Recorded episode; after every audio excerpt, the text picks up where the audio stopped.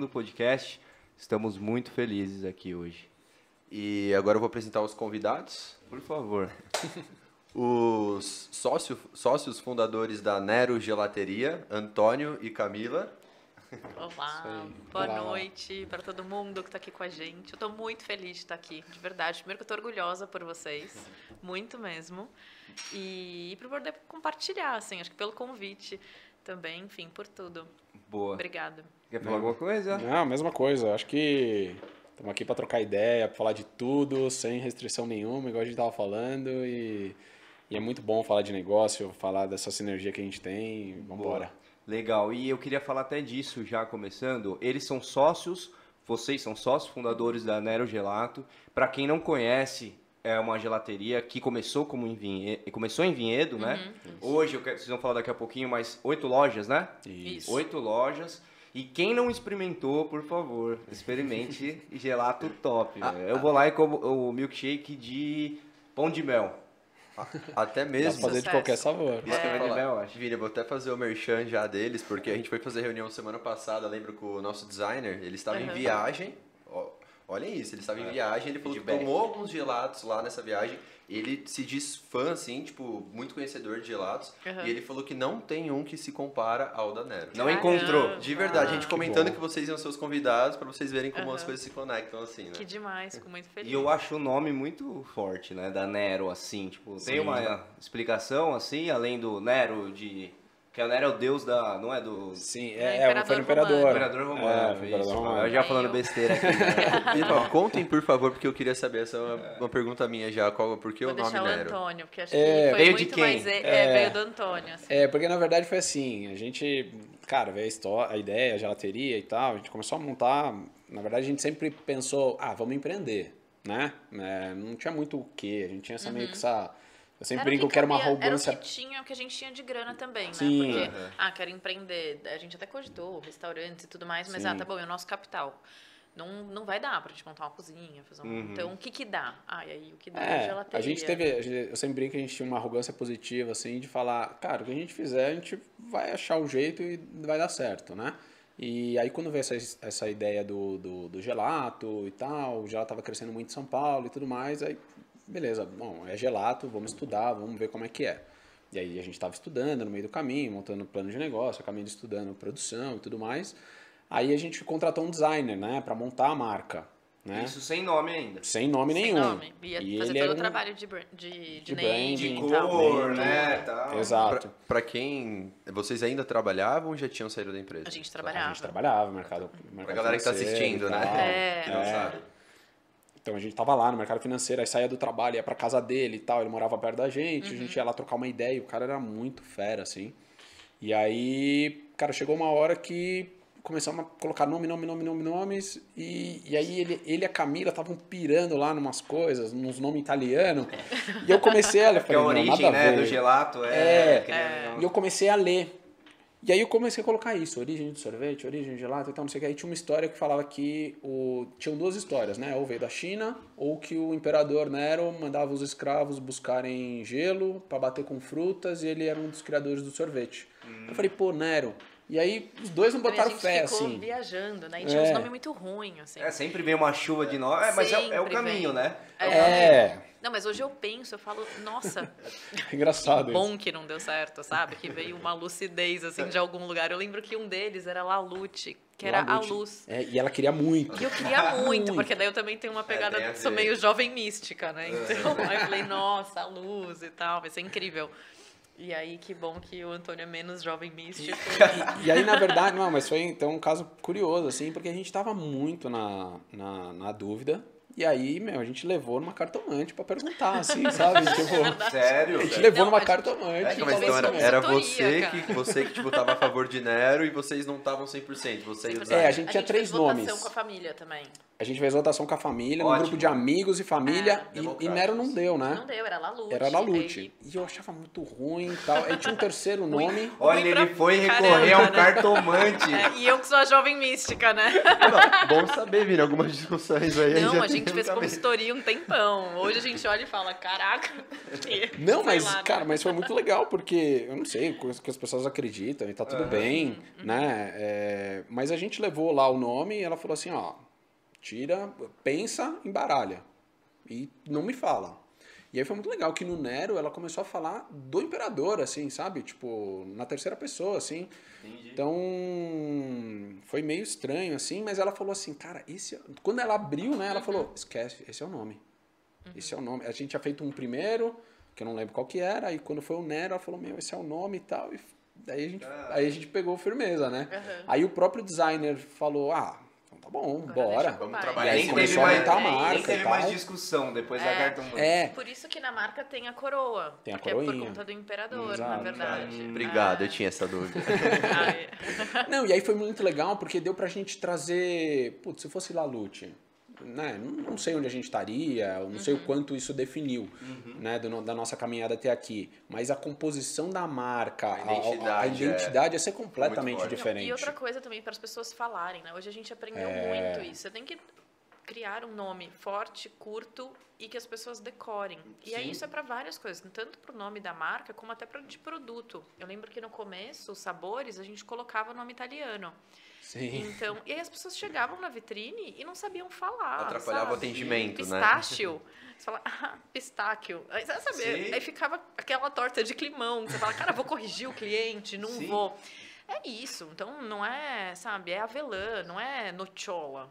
Escreve. Ah. E aí melhorou muito. Assim, até teve sabores que a gente passou a vender muito mais e que hoje até se tornaram mais. campeões de venda porque o nome é acessível. Melhorou. E quando a gente lançou era um nome na- não nada a ver, né? Sim. Mas é Não isso, é que todo as pessoas mundo que ficam pronuncia, apreensivas, é, inseguras. Não, a gente até. tem um temaki aqui no restaurante, no Cato, inclusive, quem não conhece também. Aproveitar o momento de Maravilhoso. jabá. Muito bom. E a gente tem um- tem um temaki até hoje, que é o temaki salmão nice. No começo a gente sofreu muito, todo mundo falava Salmão nice. nice. É. é. Salmão nice, que salmão nice? Qual que é o temaki? Danice, né? E aí ficou nessa. Mas ó, tá decidido, próxima discussão a gente vai no cartomante. Vai, vai, Próximo válido, que você- válido. válido. Vale, pra gente valeu a pena, porque É. era uma dúvida muito grande, assim. E- E aí pairou o Nero e ficou, e até hoje, tipo, uma parada forte. Eu acho muito forte o nome. Por isso que eu Sim. puxei até disso. Sim, o nome pra gente acho que tem muito peso, assim. A gente sempre brinca que as pessoas falam, eu vou no Nero, né? É. A gente fala, não, Nero é menina, né? É uma, uma gelateria, gelateria, e tal. E aí vocês falam a Nero, então. A A Nero, Nero. é. Uhum. A Nero. A gente Nero também tem Gelateria. bastante essa questão, é o cato ou acato. Acato. Entendeu? Então, é o restaurante ou a temaqueria. Aham, é. Entendeu? Mas isso é É difícil verdade. de passar para as pessoas Exato, também, né? exato. Muito. De explicar. A gente se definiu os dois, né? E falar até hoje. É, Fala do jeito pra que gente quiser. tanto faz. É. Lindo, Só fala, fala caso- bastante, vai lá, compra, consome, é isso. E depois de muito tempo eu falo, falando o nome, é, você que no caso estava na indecisão, porque com a gente aconteceu isso algumas vezes, né? Uhum. A gente já teve alguns projetos, então nessa de nome, falei, tipo, Inclusive esse, né? é, então, exatamente. De primeira, muitas vezes acontece, alguns nomes eu criei, outros o Vini, tipo assim, às vezes eu tô mais empolgado, falo, cara, esse nome, ele... hum.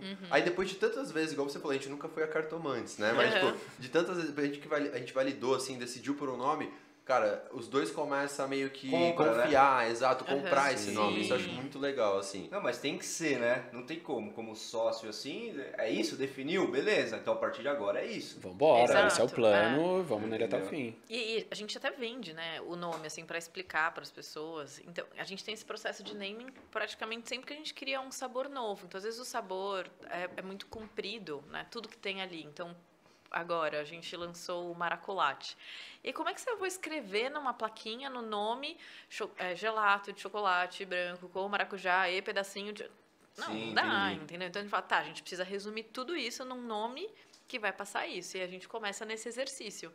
Então, e aí veio o maracolate, que é o maracujá com chocolate. Sim.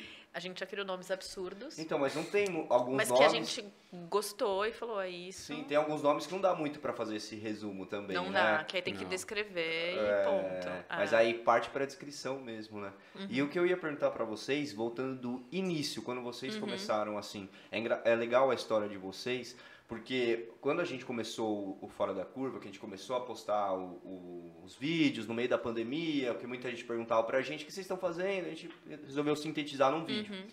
E muita gente que segue a gente acompanha, inclusive amigos próximos, ainda são CLT, é, trabalham, tem aquela segurança de um trabalho é, registrado e tudo mais. E o legal da história de vocês, quero explorar bastante hoje pra gente conversar disso, Sim. é que vocês saíram disso, né? Sim. Sim. Quando vocês, vocês moravam em São Paulo, né? Isso que eu queria Uhum. voltar. E aí vocês já começaram trabalhando em banco. Qual foi a experiência de vocês profissional? Uhum. Que a gente não teve, a gente sente falta disso na, no acelero do business, sabe? Em dar, um- Sim. em dar um gás, porque a gente não teve muita experiência em trabalhando em grandes empresas. Uhum. Então como é que Bagagem, foi isso? né? Assim? Vocês falta. chegaram a trabalhar junto, trabalharam muito tempo registrado, eu queria que vocês explorassem um pouco disso. Você ia falar alguma coisa? Eu ia falar, bagagem, né? O que você falou, a nossa diferença, assim, muito que a gente sente entre vocês é a bagagem. Uhum. Que a gente começou, tipo, do zero e não tinha uma bagagem que muitas vezes outros empreendedores, né, que a gente vê de ter uma bagagem assim, fica. É mais fácil. Não mais fácil, né? Mas é. Tem Tem uma algo Curta, estar acho que aplicando curta algumas coisas, né? Acho Isso. que, acho que passa talvez por menos dificuldade também em algum, a gente, é, fazendo um recorte, né? Sim, menos sim, sim. dificuldades em determinadas áreas, assim. Exatamente. Então, bom, vou começar.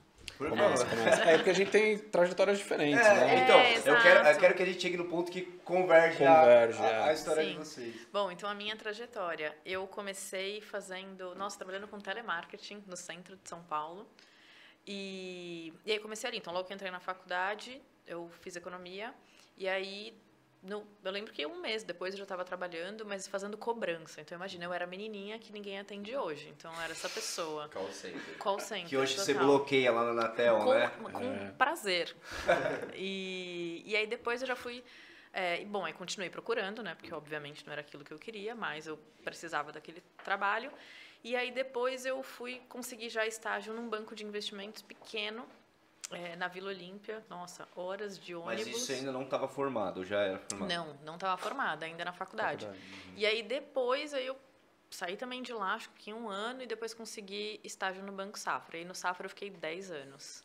Caraca, tipo, É. então, teoricamente foi seu primeiro emprego, foi Primeiro, ali, e, assim. foi uma das minhas melhores escolas, assim, eu sempre, né, nesse ambiente mercado financeiro, assim, é um banco que é difícil de trabalhar, mas ao mesmo tempo para mim foi muito positivo, eu tenho muita gratidão, é, não vou entrar aqui no, no quesito banco, mas eu tenho Sim. gratidão por tudo, porque é, acho que quanto mais de alguma, não romantizando dificuldade, né, por Uhum. favor, mas foi muito importante ter sido, ser um ambiente difícil de trabalhar, porque isso me preparou para estar aqui. Te Então, um calejou, ambiente né? extremamente machista, um ambiente em que de menos suporte da própria empresa. Então não era um, ai, tá aqui o seu caderno. Não, você quer um caderno, você vai lá na Calunga e você compra um caderno, entendeu? Uhum. O que você precisa fazer aqui é entregar, é trabalhar, enfim.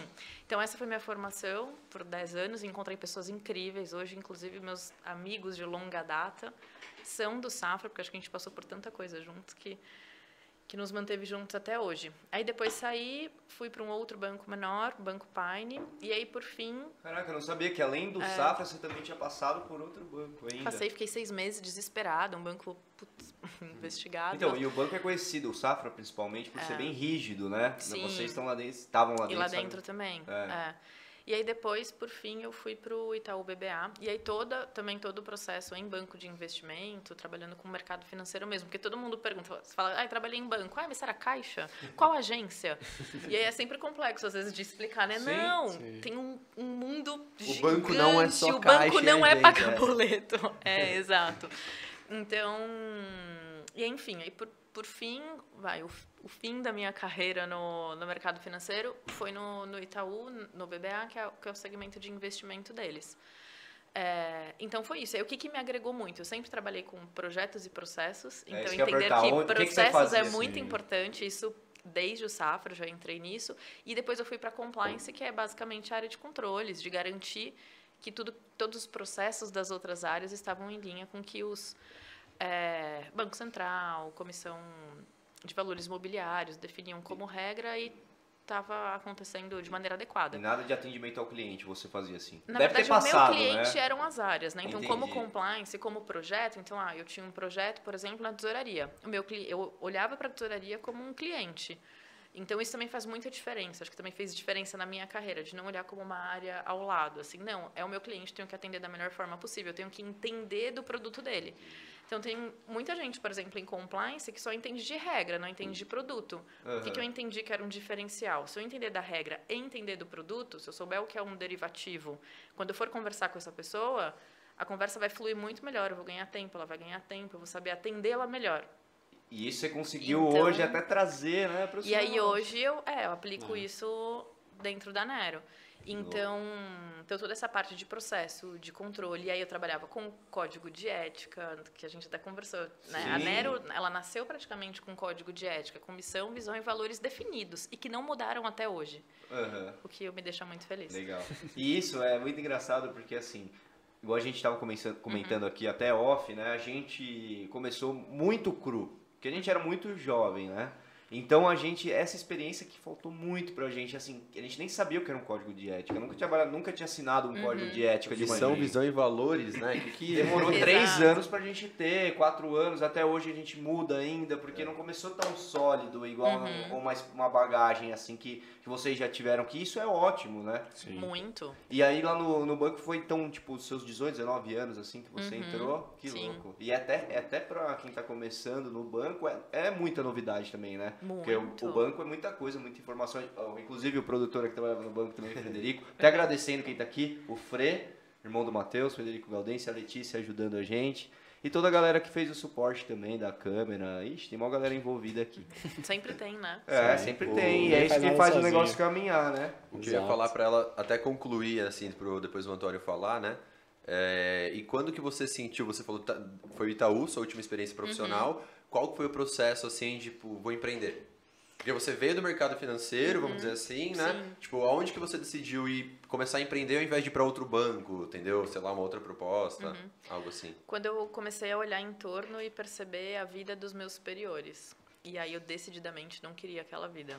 Hum, então, então eu cheguei num lugar onde o próximo passo era gestão e aí eu não não tinha vontade. E eu sempre gostei muito do que eu fazia no banco, sempre até hoje assim.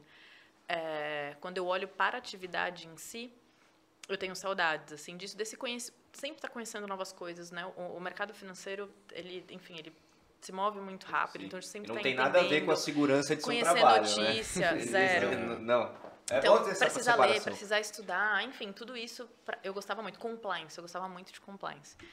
Agora, quando eu olhava para a vida da minha gerente, para a vida da minha superintendente e, e olhava ali e falava, cara, elas ficam aqui 13, 14 horas dentro dessa instituição. E aí você começa a colocar o dinheiro num outro lugar. Então você faz aquilo, você tem um bônus que era muito legal. Uhum. Só que ao mesmo tempo você precisa de dinheiro para começar a terceirizar a sua vida. Então alguém precisa ficar com seu filho, alguém precisa cuidar da sua casa. E aí você começa a terceirizar Sim. tudo. E, e, e o sentimento que eu tinha era que como se não tivesse outra alternativa. Ou eu sigo este caminho ou não. E aí, aí já começou a entrar Sim. aí também né, o processo de análise, terapia, cursos de autoconhecimento. Eu falei, claramente, eu não vim para cá para fazer e isso. era tudo o banco que te proporcionava, esse processo de terapia também? Claro que não. É, não? Não, não. Te proporcionava o salário é, para você pagar Exatamente. isso. Mas às vezes, né, tem uma é... estrutura para isso. Não, né? na verdade, acho que é o processo contrário, né? O ambiente de trabalho Sim. te adoece, você fala, nossa, preciso fazer alguma coisa, aí você hum. procura terapia e com o salário que você ganha, você paga terapia. Então, na verdade, tava é ficando isso. curto, que você já estava gastando muita coisa para conseguir... Exato. É, e, e também tem isso, né? O teu essa questão do salário, né? Então, conforme você vai crescendo, menos tempo você tem para sua vida fora, então você precisa ganhar mais grana para você pagar, que é isso, né? Então, o meu filho tem que ficar o mais tempo possível dentro de uma escola. Que foi o que aconteceu também muito, assim, como eu fui mãe muito cedo, fomos pais, né, muito cedo. Uhum. Então, eu não participei da primeira infância do Pedro. Uhum. Isso chegou em algum momento que começou a me cobrar muito, sabe? Eu falei, caramba, o Pedro ele é educado e criado pela tia da escola. Então, o que eu sei do meu filho é o que vem na caderneta, se ele come ou não, hum, se ele está contente ou bilhete, não. Né? Exato. E isso começou também a, a, a, me gerar uma angústia muito grande. Então, eu comecei a ficar angustiada naquele ambiente. Sim. Angustiada como mãe, angustiada como profissional, de saber que meu futuro já estava quase que dado, porque é um modelo, né? Você tem que seguir. Isso que eu ia falar. E até legal isso, porque, inclusive, né, até o pai do Matheus, você tem essa experiência como filho, a diferença que ele A teve. família inteira, na verdade, no É, mercado Porque financeiro. ele, ele foi o filho de um cara que trabalhou no banco. E você viu seu pai É, trabalhar Meu muito. pai Por tem isso acho que você só 38 empreendeu. anos de banco e ainda trabalha até hoje. Caraca, é. E até nisso. E aí você também começou muito jovem no. É, é, na verdade, essa questão do, do empreendedorismo, assim, eu comecei a trabalhar bem, bem cedo mesmo, assim, de moleque, com meu pai. Meu pai, então eu vi meu pai e meu avô empreender, assim, sabe? Então foi uma Ah, seus- visão... Eles eram empreendedores. então. É, Tem meu um pouco pai- no sangue. Tem muito, porque meu pai tinha mercadinho quando eu era pequeno, bem pequenininho, aí depois foi pra padaria, ele, meu avô, meu tio, Em São Paulo em mesmo. São Paulo. E aí depois meu pai teve banca de jornal, e aí foi muito engraçado porque eu fui vivendo tudo aquilo ali e, e vendo os altos e baixos, sempre falo que as dores e as delícias, né? E, e aí foi engraçado minha trajetória, porque quando eu tinha uns 11 anos, meu pai já me colocou para trabalhar com ele, cara. Né? Eu ia todo, é, ele chegou para mim e para minha irmã e falou assim: vocês escolhem, um vai no sábado, outro vai no domingo. Óbvio, a gente trabalhava uma vez por semana, era mais pra, pra pegar, o, pra escolheu? pegar o negócio. Cara, na verdade, como eu jogava bola, era quando eu não tinha jogo. Então eu ia pro jogo, minha irmã ficava ali meio que na minha dependência. Eu tinha jogo no sábado, eu ia no domingo, Ela ficava à mercê da sua escolha. Ela ficava à mercê do meu jogo. E aí a gente começou a ir e tal, e, e- e aí meu pai começou a informatizar a banca, e aí eu ajudei ele e tal, sisteminha em DOS e tal, que é o mesmo que ele usa até hoje. Ele ainda, ele fala, ele ainda é comerciante, seu pai? ainda é, ainda tem a, a, a, a banca que eu, a primeira que a gente trabalhava, ela existe até hoje, na frente da, da PUC, né, da, da faculdade, que foi onde a gente fez faculdade, se conheceu lá. Sim. E aí meu pai, então... Economia também? Economia, fizemos economia. E aí meu pai, e aí eu trabalhei muitos anos com meu pai. Óbvio, primeiro trabalhando um pouquinho e tal, aí depois ele assinou minha carteira, aí depois eu saí um tempo, aí voltei e tal, aí comecei a administrar junto com ele até eu entrar na faculdade, né? E aí quando eu entrei na faculdade, meu pai, ele não me incentivava muito ainda o empreendedorismo, porque ele sabia das, das dores também que tinham, né? E, e é muito, muito engraçado, porque eu e meu pai, a gente tem espíritos diferentes. Meu pai é um comerciante e tal, eu sou um cara mais, sempre fui um cara mais técnico e tal, ele... Mais cara, analista, administrador. É, exato. Eu vejo muito isso em você mesmo, Sim. até pelo que a gente conversa já Sim. até off daqui. Já dá pra perceber que você é um cara mais Mais analista, analítico. Que, que é muito meu perfil também hoje dentro do Cato. entendeu? Exato. O Então. planejador. É, total. Obrigado. Eu ia falar- Camila, eu e você também, né? O, a- o pessoal da relação ali, né? Exato. E aí, cara, aconteceu que meu pai começou a me incentivar e tal, e eu comecei a mandar uns currículos. Ah, cara, vai tentar um estágio. Eu tava no primeiro semestre de faculdade tal, a gente acabado de se conhecer e tudo mais. E aí comecei a estagiar e fui pro mercado financeiro, né? Mas. E foi muito legal, foi muito legal. Tinha uma trajetória muito bacana. Eu trabalhei no Rabobank, que é um banco holandês, que eu sou muito grato. Tenho grandes amigos lá até hoje e tal. Acho que eu não fiz tanta amizade quanto a Camila, né? É, que, amizades duradouras, assim, né? É, mas foi muito legal, me deu muita oportunidade. Fui para Nova York, fui para Holanda. É, Sério, ele, o banco te propor... Isso jovem, bem, muito. bem jovem. Bem jovem. Não que você não 20, seja, né? É, Pelo fazendo amor de E 35 vocês, anos. vocês juntos, né? Nessa época já. Sim, sim. Sim, já. A gente se conheceu na faculdade, começamos a namorar e tal. E aí, é, com, com uns 26, 27 anos, comecei a ir pra fora e tal, não sei o quê.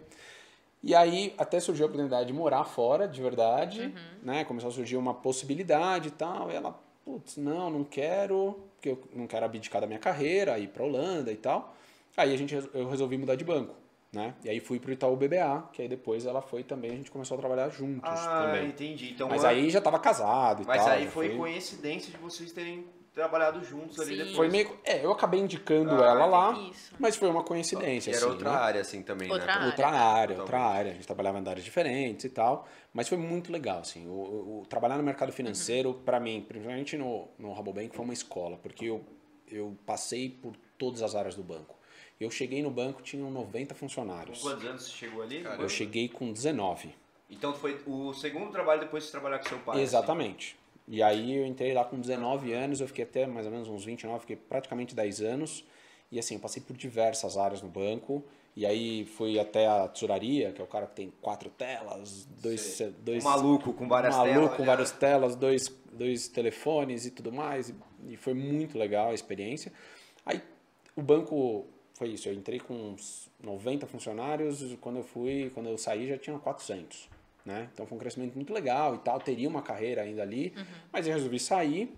E aí foi muito engraçado, porque eu sou muito grato ao Itaú por ter conhecido várias pessoas, é, ter conseguido, mas lá também foi essa deu esse peso assim, sabe? É muito custoso. Tava muito custoso assim, toda esse essa entrega, né? E aquela chaminha do empreendedorismo sempre ali, batendo, batendo muito, né? E aí foi até um movimento meu, que ela super incentivou, e falar assim, não, cara, vamos, vamos montar um projeto, vamos fazer. E eu lembro que a gente ficava ali discutindo, discutindo, discutindo, e ela um dia ela virou e falou assim, meu, você, você não tá. Você não tá botando fé no negócio, vai. E aí, né? Legal. Teve algumas passagens assim, né, que você me incentivou de falar, cara, vamos, né? Se é que você quer, vamos fazer. É. Então, mas isso é legal. Pode falar. Pode Não, fazer. porque na verdade eu comecei com incômodo e comecei a, a trazer esse incômodo pra ele, né? O Sim. meu incômodo, e aí levar pra ele, ele falou, nossa, também tô incomodadíssimo. Então é isso, vamos organizar Isso, e não vamos. adianta só reclamar. Isso né? que eu ia falar, eu ia Exato. perguntar exatamente isso. Só, tipo, né, antecipando. Porque a gente conversa com muito empreendedor que vem do mercado, não só do mercado financeiro, mas, tipo, CLT, sabe, de grandes empresas tudo mais. E é legal que alguns têm 15 anos, 10 anos, 2 anos de trajetória. E é sempre um momento que começa, na minha opinião, assim, né? Que meio que começa a se incomodar, igual você falou. E muitas vezes não é por salário, pô, às vezes tu foi promovido e tudo mais. É uma. Acho que é uma necessidade, entendeu? Tipo, de não. É um mosquitinho, né? Exato, aqui, sabe, aquilo não tá me satisfazendo. Igual você, pra mim, assim, meu, tempo. É tempo, né? Meu filho, quero ver meu filho. E, e isso, eu vou ganhar mais e tudo mais, só que eu sempre vou ter que estar aqui no banco. Até então não existia o home office, né? Tipo, Exato.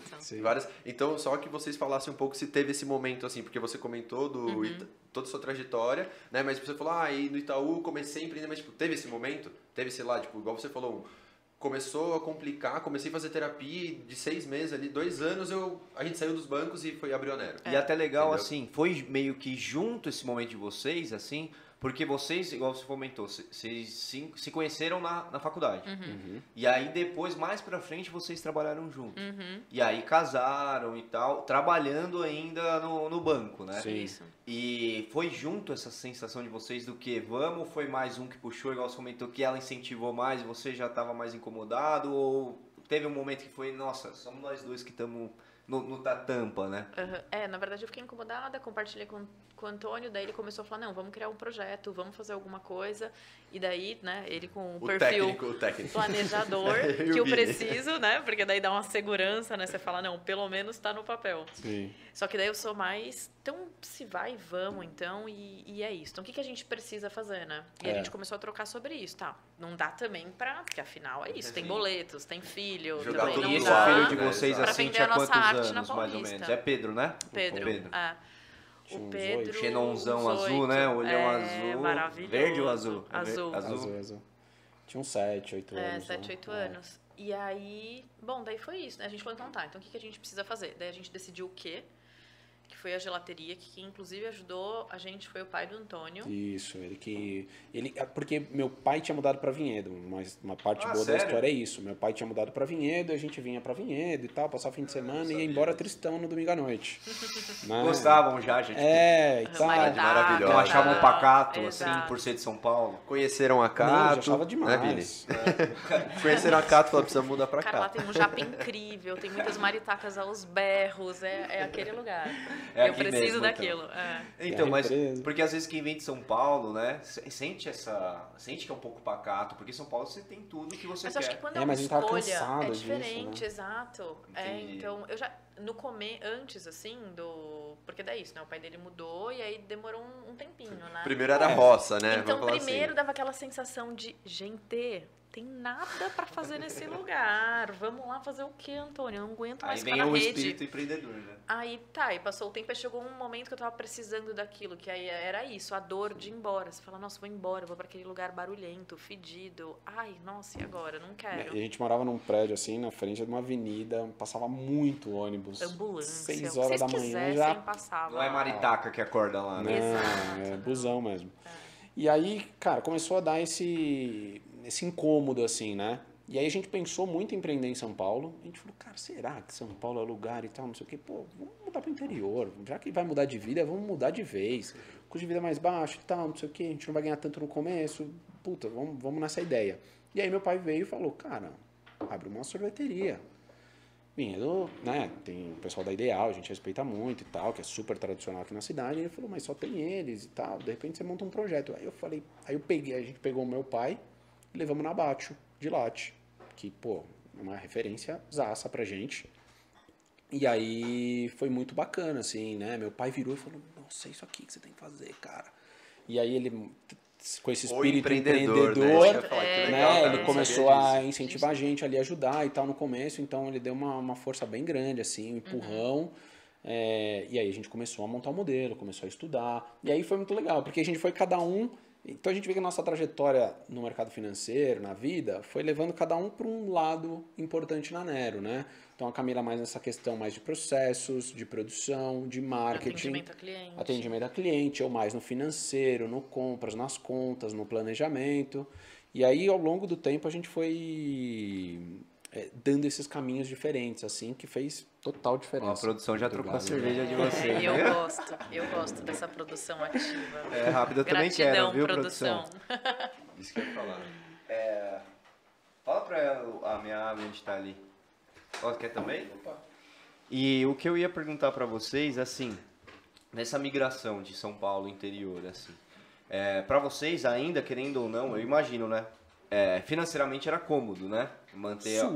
Muito. aonde vocês Super. estavam, porque de Só, mesmo Vinhedo sendo, né, só um ponto, mesmo Vinhedo tendo custo elevado, Uhum. comparado a outras cidades do Sim, interior, sim. né? Mas mais baixo que São Paulo. né? É, então, mas assim. esse que é o ponto que eu queria chegar agora, que é o mais legal, que muita gente fala pra, pra gente isso. Ah, mas eu já tenho um filho, eu tô super bem no meu trabalho, eu quero muito empreender, mas nossa, é, eu ganho bem, tenho uma projeção para mim pro futuro. E assim, como que vocês conseguiram desapegar disso? E além disso, né? Porque não foi só uma pessoa, vocês tiveram que envolver a outra pessoa e o filho Sim. ainda nisso, né? Às vezes uma, uma criança trazer pro interior do nada também. Além da, além da moradia, né? Além da mudança da cidade, era o trabalho. Isso que eu falo, foi completamente tudo de uma vez só, né? Sim. Vocês fizeram. Cara, eu acho que essa parte do, do trabalho, ela, ela era muito, muito difícil, ela era muito pesada, mas eu, eu, eu- durante um tempo, assim, para mim foi difícil conseguir realizar que eu cresci tanto ali naquele ambiente, porque às vezes ele era muito nocivo, né?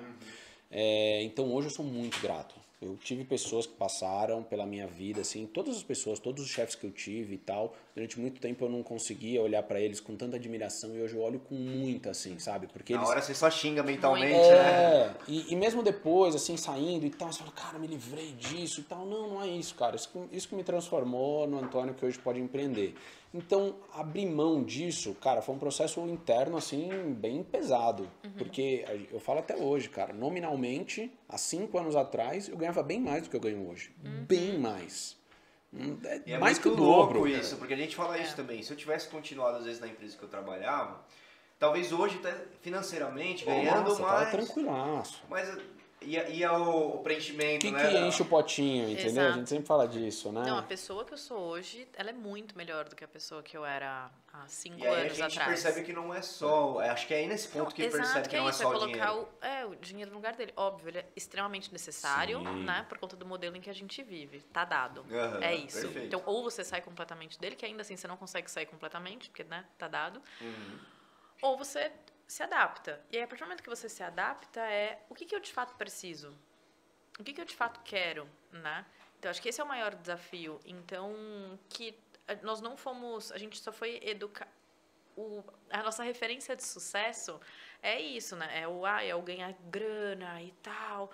E aí, quando... Que nem a gente ganhava. A gente tinha uma vida bem Confortável. Bem tranquilo. confortável, bem muito tranquilo. tranquilo. Ele ganhava bem, eu ganhava bem, viagem pra fora todo assim, voltava e falava, nossa, ano que vem a gente vai pra onde? E não era aqui, não Esse do, acabou tipo, virando o propósito não no final, né? Exato. Viajar, ter dinheiro. pra Exato, aí ai, trocar de carro, nosso apartamento. E aí você começa a criar umas necessidades, que é isso, trocar de apartamento pra um que e tem um Pedro, dormitório né? a mais. Acho que é isso, né? E aquele vazio. E o Pedro? Exato, Tá aí você fala, nossa, é a escola. Eu lembro que a gente escolheu a escola do Pedro na época, tipo, por networking, sabe? Do tipo, ai, vai É. ser ótimo ele crescer nessa escola. Socorro hoje em dia. Não, mas entendeu? era o modelo de vida que vocês levavam. Que eu levava, é o ambiente que Era eu vivia. natural, Era natural. natural. Então, então assim, ah, então quando as pessoas falam, né, até perguntam pra gente, ah, mas é, eu tenho amigos também que sempre ficam nessa crise de, ah, eu queria empreender, mas aqui, n- nossa, vou me preparar, não, vou guardar grana para. Cara, desencana, assim. Tem coisas que a gente tem que aceitar que não dá para ter controle de tudo. E essa é uma delas. Você tem que simplesmente ir e fazer. E uma coisa que eu sempre penso é, é, alguma coisa que eu decidi fazer vai dar certo. Então, sei lá, se eu tiver que vender, Positiva. é, Avon, eu vou vender Avon, sabe? Se eu E tiver esse que pensamento vender, veio muito forte, assim, pra gente na pandemia também, né? A gente Sim. até falou no primeiro podcast, Uhum. a gente falou, cara, ferrou. Se ninguém vier mais comer sushi, a gente vende pastel, velho. A gente faz É, alguma O que a coisa. galera tá vendendo? Vamos vender, a gente tem estrutura, a gente tem conhecimento. O que, que a gente consegue fazer a partir do negócio que a gente tem? Então, eu acho que é isso também. Eu acho que empreendedores, é, acho que de alguma forma são seres um pouco desapegados. Porque você precisa ser, né? Porque se Aham. E a gente também sempre fala que se o nosso plano, o plano B é fazer o A dar certo. Fazer o A dar certo. Sempre Então a fez. maneira como Boa, você gostei. olha é, É. é- você olha de um, de um outro lugar também para as coisas, né? Então, então acho que é isso, assim, é, é- tem que ter coragem, tem que abrir mão dos privilégios, sim.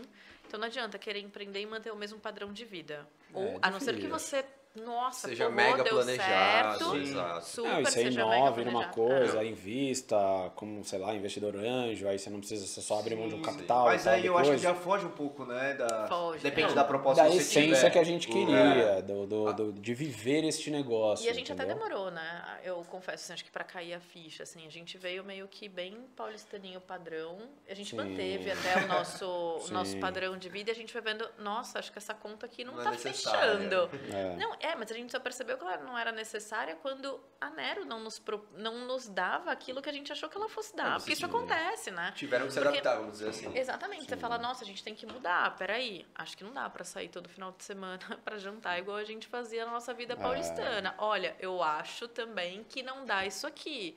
Eu, então, e aí você vai olhando e vai percebendo, nossa, vou abrindo mão. E é louco, porque você abre mão e você fala, de alguma forma eu não sinto falta. Então É aquilo você era o meio que fazia eu coisa, né? desejar. Exato, e aí você preenche com outra coisa, você preenche andando na eu represa. É, então, isso que eu ia falar. Foi muito legal. Aquele momento que você falou, fazem, na pessoa que não tá vendo, fazem cinco anos Sim. que entrou agora. Quer dizer que vocês têm a Nero e tudo mais. E você falou que desde que você saiu do mercado financeiro, você ainda não atingiu mais ou menos aquilo que você Uhum. ganhava. Nem Meu, eu acho isso uma lição muito foda, assim, pra Uhum. quem quer empreender. Sabe, porque tem muita gente que depende, é, não, não no modo negativo, tá? Mas, tipo assim, às vezes depende daquele salário. Tá mexendo a cadeira aí. Aquela ansiedade, né? Eu digo que depende daquele salário, ganha muito bem, razoavelmente bem, Sim. mas tem gastos elevados, gosta daquele padrão de vida, Uhum. e, meu, na minha opinião, às vezes não tá, tipo, empreender Tá não é pra tudo aquela bem. pessoa, entendeu? Cara, tudo se tem uma é. parada que a gente sempre fala é a gente não romantiza o empreendedorismo, sabe? Sim. Porque, cara, hoje a gente vive uma onda de a pessoa tem uma câmera, um celular, quer dizer, tem um celular, ele tem um Instagram, ele tem um YouTube, ele fala o que ele quiser. Assim, pô, o cara pode estar vendo a gente na Igual a China. gente tá fazendo aqui. Exato, igual a gente tá Exato. fazendo aqui. Então o cara pega o microfone e ele fala o que ele quiser. E muita gente romantiza essa parada, entendeu? Pra vender um curso, pra vender um Do sei tempo lá o quê. livre, você Do vai tempo- ter o seu É. tempo. Não, você não, vai ter o seu do tempo. acredita em você e tudo mais, bababá. Isso que eu falar. A Né? vida real, né? O empreendedorismo É. real. Então, cara, isso é legal até a página 2, 3. Mas quando você entra num negócio de verdade, é, eu, eu sempre soube internamente que aquilo era pra mim, né? A gente tem até caminhadas, de, trajetórias diferentes, até de pensamento e tal, Mesmo né? Eu e a da Camila, Nero. mesmo dentro da Nero, e é super Eu democrático isso. Exato. Porque Tô por mais... um- Vamos fazer uma sessão de terapia de sócios aqui, então. Isso é igualzinho, né? Não, cara, Vocês têm porque... crises também? Óbvio, óbvio. Ai, que a gente bom. tem reuniões de... De crise. Exato, tipo isso. Nossa, a A gente, gente- tem. Reuniões, teve essa tipo, semana. reuniões de feedbacks. A gente fala Aham. assim de feedbacks justamente pra dar aquela alinhada, entendeu? Porque, meu, relação é isso. Né? Sim. É casamento, é. E o sociedade problema é a rotina, né? Sociedade é casamento sem sexo? E a gente que é ex, cara, é uma coisa Exato. louca, né? É, pra, pra depois a gente comentar disso também. Depois a gente né? entra a nisso. gente chega lá. Mas o que, que- o que, que eu, eu sempre falo muito dessa não romantização? Cara, é pra, pro cara entender que. Porque eu, eu, eu trabalhei com muita gente da hora, assim, que ao longo desses últimos cinco anos vieram falar pra mim assim: cara, admiro muito o que você fez, um dia eu vou ter essa coragem. E aí eu penso, nem, nem, não, não para todo mundo eu falei, mas eu penso, cara, talvez tá tudo bem, não é para você. E às vezes o cara fica se sentindo um. Mal, né? Mal, Não mal. corajoso, Não sabe? corajoso, Ah, eu não porque, puta, eu não corajoso tive essa não fiz. coragem e É. tal. Mas, cara, tá tudo bem, não é pra você, entendeu? E, e- e- porque o lado de cá não é romântico, Sim. ele é difícil pra cacete. É que Sabe, eu até falei no meu, no meu stories que eu acho que é a primeira vez que a gente tem a oportunidade de falar assim. Uhum. Porque, óbvio, a gente conversa com amigos e tal, mas a gente nunca teve a oportunidade de falar de fato o quanto. É dolorido. É É doloroso. doloroso, é muito. Cara, eu dormi em difícil. posição fetal várias noites Eu na vejo que pandemia. você posta falando isso, eu racho. falo, É, "Cara, mas é identifico." verdade. É de chorar, assim, de você falar, cara, o que, que eu vou fazer? E quando a gente cresce, não é o que eu vou fazer por mim, é o que eu vou fazer pelo outro. Porque não é só. Não sou. Não, é isso, não sou eu, eu, Antônio. Não, hoje a Nero é um time de quase 70 pessoas. Então a responsabilidade vai ficando cada vez maior. E o louco é que você tem que cada vez mais acreditar naquilo.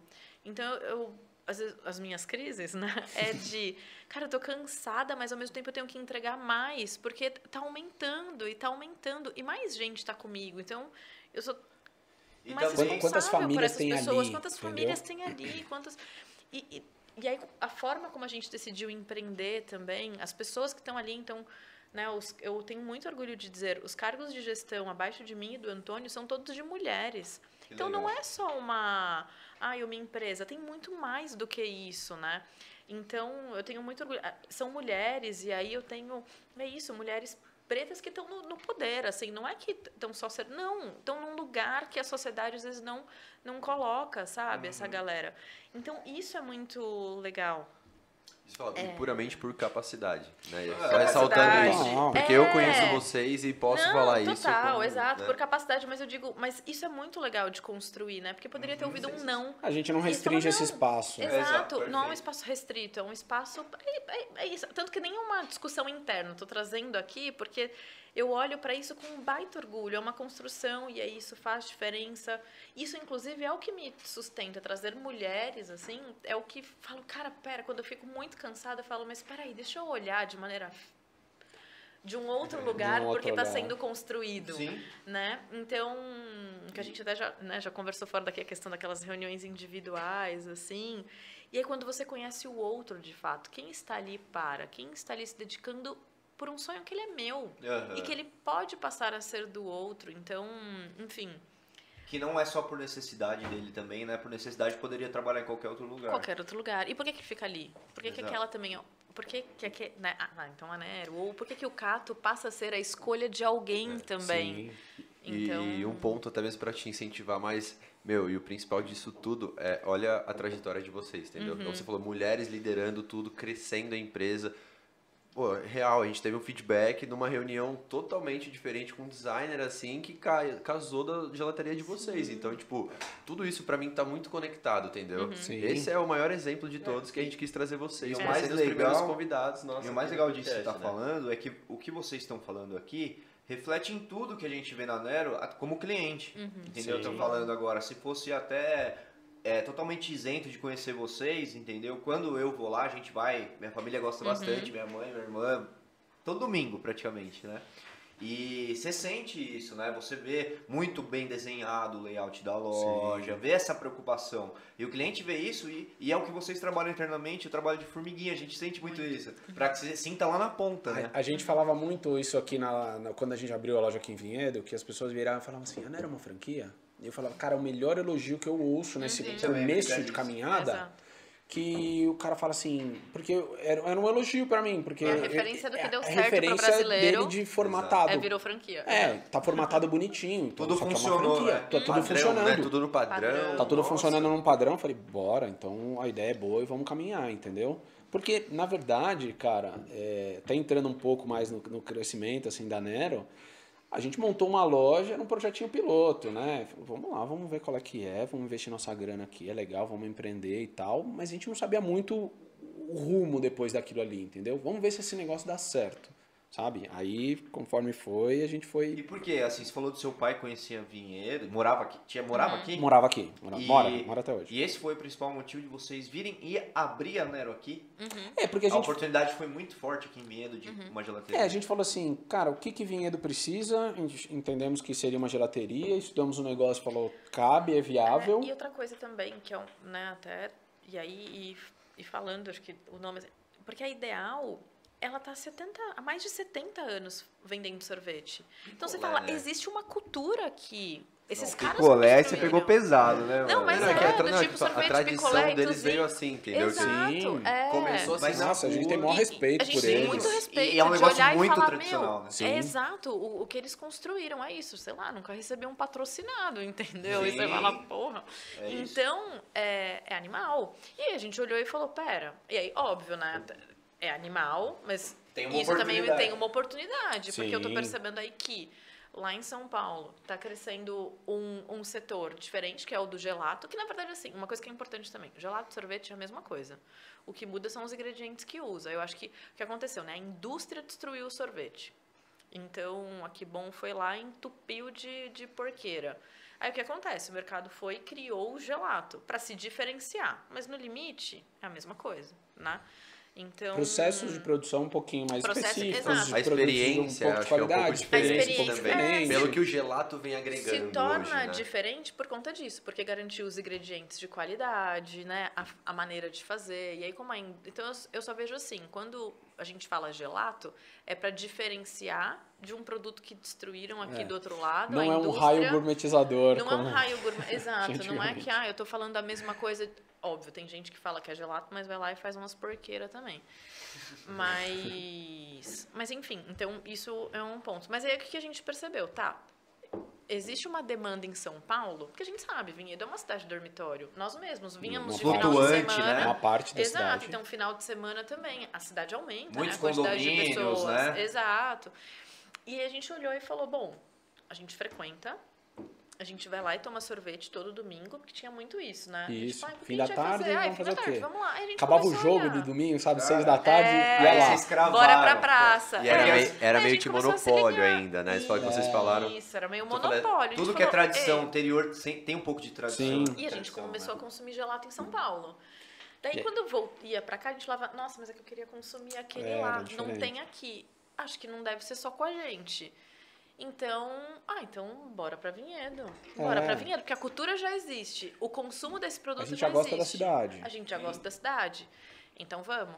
E aí foi isso. E daí a gente percebeu que realmente tinha essa Demanda. essa demanda represada. E mais do que. E hoje, com a reforma da loja, né? Então aí já foi. linda, inclusive. Parabéns. Obrigada. E com a reforma a gente percebeu que tinha ainda uma demanda maior do que a gente esperava represada. Porque É, era uma loja até porque a gente fez uma pequena loja muito mais. pequena, uma loja muito ainda a gente fala Piloto, é, como você bem disse, piloto, é. não, tem a gente olhava para a loja e falava assim, nossa, tem tanto erro aqui, né, num, num, num dado momento do, do- da expansão do negócio, que a gente falava assim, cara, essa loja precisa de uma reforma, Vinhedo precisa de uma loja maior.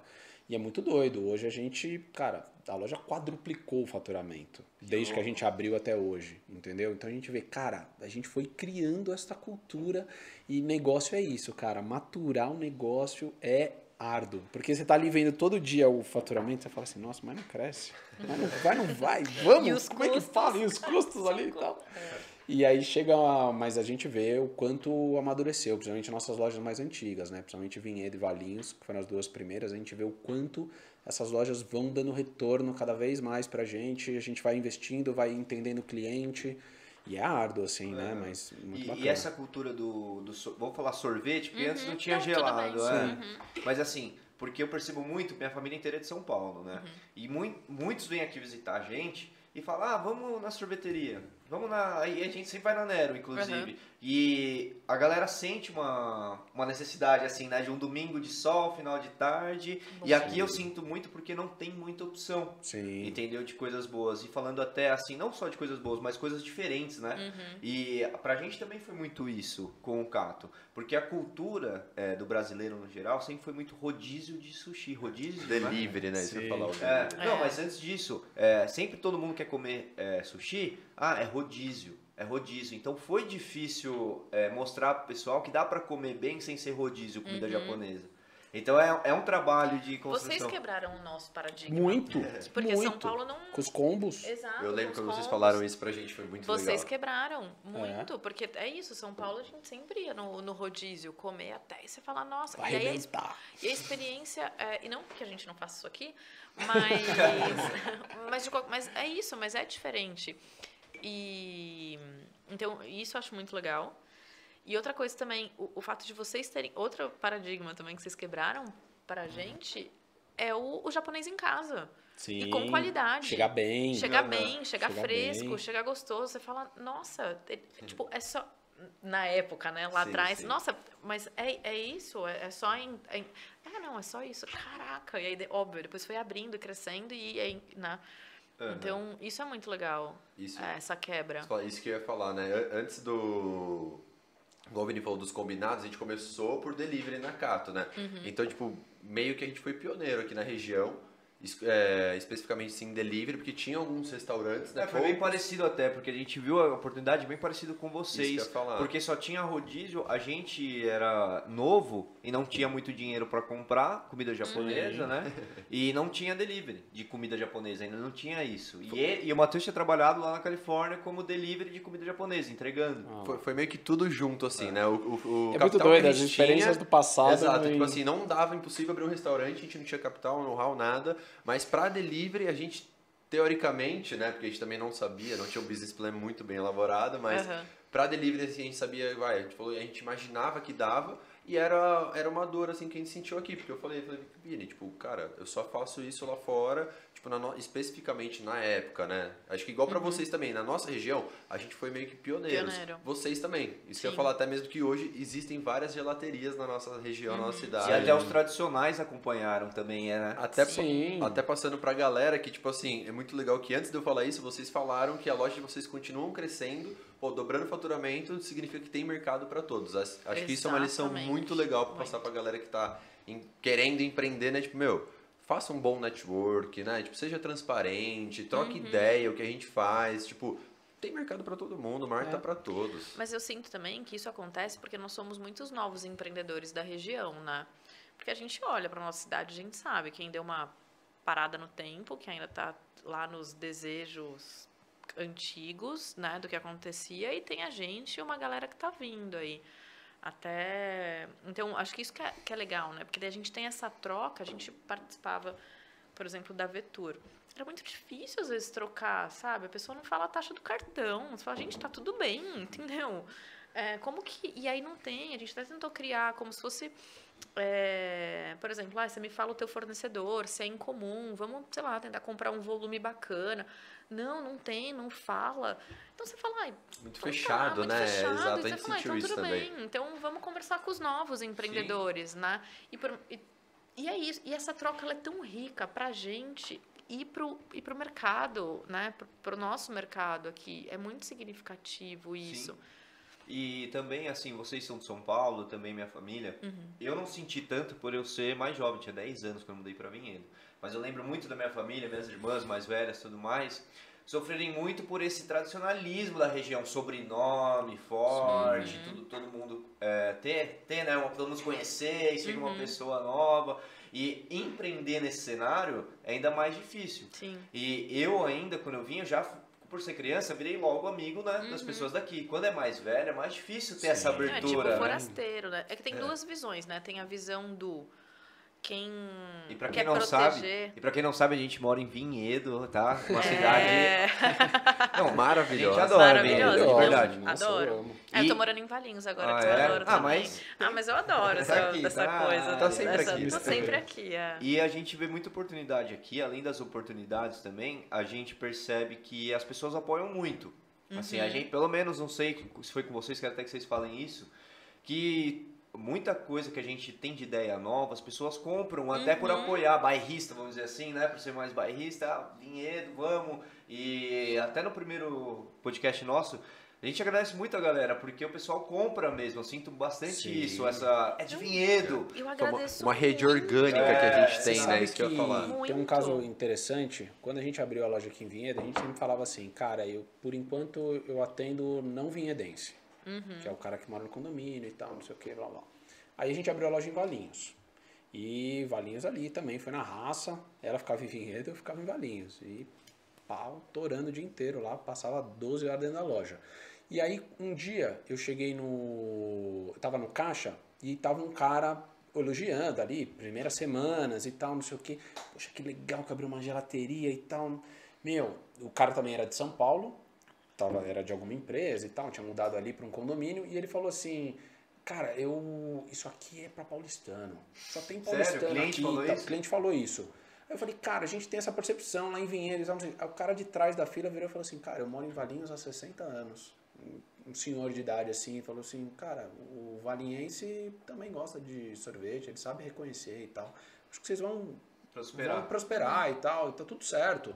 E aí, eu sempre, nunca vou esquecer de- desse cara, porque ele tirou meio que um preconceito meu também, Uhum. de que o próprio cliente estava afirmando ali pra mim, Uhum. anteriormente, de que... Você tava não, meio que indo nele, na é, dele, eu tava indo né? na dele, do tipo, cara, não, isso aqui é pra paulistano e tal, os caras vão demorar pra entender. Óbvio, tem um certo bairrismo? Tem, porque o cara pensa muito, ah, putz, de onde veio? Quem que é esse fulano? É é muito engraçado aqui em Vinhedo, as pessoas falam assim, de que família você é? Pô, eu sou Silva, então, tipo, Ou É bem seja, cara, eu sou da É, maior significa- família, né? Eu sou Silveira. E aqui é, é muito. Tem esse tradicionalismo das famílias, tá cada vez mais quebrando e tal. Mas tinha, tinha esse papo. Até e aí depois a gente viu que é muito plural. né? É. Quase, então. E a gente viu que é muito plural, né? Então tem de tudo. Tem o senhorzinho. Meu, a gente tem uma galera idosa que vai na Nero desde o começo, que é muito, maravilhoso. é muito Cara, fofinho, é eu legal, a gente amo tem uns clientes assim também. Aí você É. fala assim, cara, um senhor de 70 anos que vai lá e quer tomar um chocolate belga e tal, Eu com piscate. é. Brigam pela sua marca, né? Às vezes são aqueles clientes que... Que, que E defendem, você vê que é um que comportamento falam. igual, assim, sabe? É uma rotina. que ele já conhece o atendente e tal. Então, Uhum. isso, esse, essa, essa é uma, uma das delícias do empreendedorismo, sabe? De você ir, ir conhecendo pessoas e quebrando alguns certos paradigmas, preconceitos, trazendo o cliente para perto de você. Isso foi muito legal. E aí vocês vieram pra Vinhedo, abriram a Nero, vamos chegar nesse ponto, né? Sim. E aí, desde o começo, isso que eu ia perguntar pra vocês, vocês já tinham essa trajetória pré-traçada, tipo, o objetivo da Nero sempre foi ter várias lojas, já começaram assim, eu falo, não, é isso, deu certo a primeira. É, qual que foi o business Na- plan, né? É, assim, na verdade, foi? o business plan primeiro foi abrir uma loja. Vamos ver qual é que é. é. Aí MVP, né? Vocês vieram É, pra Se tudo cá. MVP. der errado, a gente volta pro MVP mercado total. Eu financeiro e manda vocês vieram pra cá, já ti- largaram o trabalho lá e vieram, ou vieram Então, meio essa que- foi uma história engraçada. Conta, Porque quero saber. Teoricamente, eu- eu- a gente conversou e tal, eu ganhava mais que a Camila, então você sai, eu fico segurando as on- a, a onda aqui uns seis meses até a gente ver se o seg- negócio é bom. segurança, né? Pra ficar uma segurança. Vou ficar até receber meu bônus. Exato. Porque, na É, verdade, a no gente abriu em mercado- agosto e o bônus normalmente se É, recebe em, em fevereiro. fevereiro. março. Então, em né? tese, Então, ele ficaria seis meses, fevereiro. eu fico seis meses vinha do São Paulo e tá tudo bem. E você fico toca segurando as sozinha, contas, você vai arrasar. toca e lá. Exatamente. Eu vou te ajudando no financeiro aqui, você vai lá. É. Aí começou a ficar muito difícil, muito difícil, muito difícil. A gente demorou muito tempo. Hoje a gente abre uma loja em 20 dias. É, Eu né, vi, loja surreal. 20 dias. Significa O que que não não significa que é difícil. fácil. Mas a Já- primeira já loja demorou seis meses. Já, já estaremos assim. Claro. A, a, a, a primeira loja demorou seis meses. Aí eu tirei umas férias, vim ajudar aqui e tal. E aí ela tava muito angustiada. Aí ela falou, meu, não vou aguentar sozinha, não quero, não quero, não quero, não quero. Aí eu falei, meu, quer saber? Eu vou pedir demissão. É, porque eu falei, se for pra vir, então vem logo. Vamos- vamos porque pra não cima. é esse bônus que vai fazer diferença Entendeu? também na nossa vida. Óbvio, vai fazer, mas nessa Aí. altura do campeonato, Aí, falei, cara, porque é isso. Outras coisas começam a pesar, Exato, né? É, sim. E, a- e também, né, a gente olha pra dificuldade de um, de um outro lugar, né? Hoje, quando eu olho pra trás, eu falo, nossa, Camila, era fácil, vai. É, Pô, dava pra sofreu fazer. muito, é, dava pra fazer sozinha, tocar uma tranquilamente. É, mas enfim, pra aquele momento, era um absurdo. Eu falei, gente, eu tenho que... E aí, a gente participava da operação, né? Aham. Então eu produzia de Sim. manhã e à tarde eu tava no atendimento. E aí, à noite, eu era mãe barra dona de casa. Aí eu falei pra ele, eu falei, cara, não consigo o todo, Aham. né? E, e aí é isso. Então, se tiver que vir, vem logo. E aí largou né, também. Meu, eu pedi demissão e nem pensei. Meu pai, você é louco, calma, espera um pouquinho. Dois meses, deixa ela lá e Vai tal. ficar os dois dependendo de um negócio só. É. Como que E vocês aí- vão e fazer? aí- mas, foi, mas foi penoso por quê? Mas aí é foi a primeira pessoa que você já teve que, segunda, vamos dizer, né? Que teve que vender a ideia, né? Sim, Vender a... exato. Você já tá fazendo ali um caminho. É. E aí foi, foi engraçado que nos primeiros meses da Nero, cara, não bateu o faturamento que eu esperava, nem a margem que eu tinha calculado. Eu falei, eita, ferrou. Aí, qual foi a primeira saída? Vamos fazer evento. Vamos fazer evento. Eu já tava meio que engatilhado com uma parada, um carrinho, que é o que a gente usa até hoje, com um carrinho de Grande evento e Nerobike. tal. É, na Aerobike. E aí falei, meu, vamos fazer o carrinho, vamos fazer o carrinho logo e tal. Era agosto, não, era setembro, outubro de 2016. Eu falei, pronto em vamos fazer. dezembro. Receita, né? Vamos... Aí eu enchi o saco da mulher, eu falei, cara, eu preciso esse ano ainda e tal. Eu lembro que ela me entregou assim, final de dezembro, me entregou o carrinho. E aí começamos a fazer evento já em janeiro, porque eu falei, cara, eu preciso de alguma coisa para complementar a, a renda da. da, da pra, pra, pra chegar naquele faturamento que eu queria, né? E uma coisa que eu sempre acho que pra gente também foi um diferencial é o que o nosso, o que a gente consegue extrair do nosso produto. Então tá, então a gente tem hoje, a gente tem loja, evento, food service. Então a gente também atende restaurantes.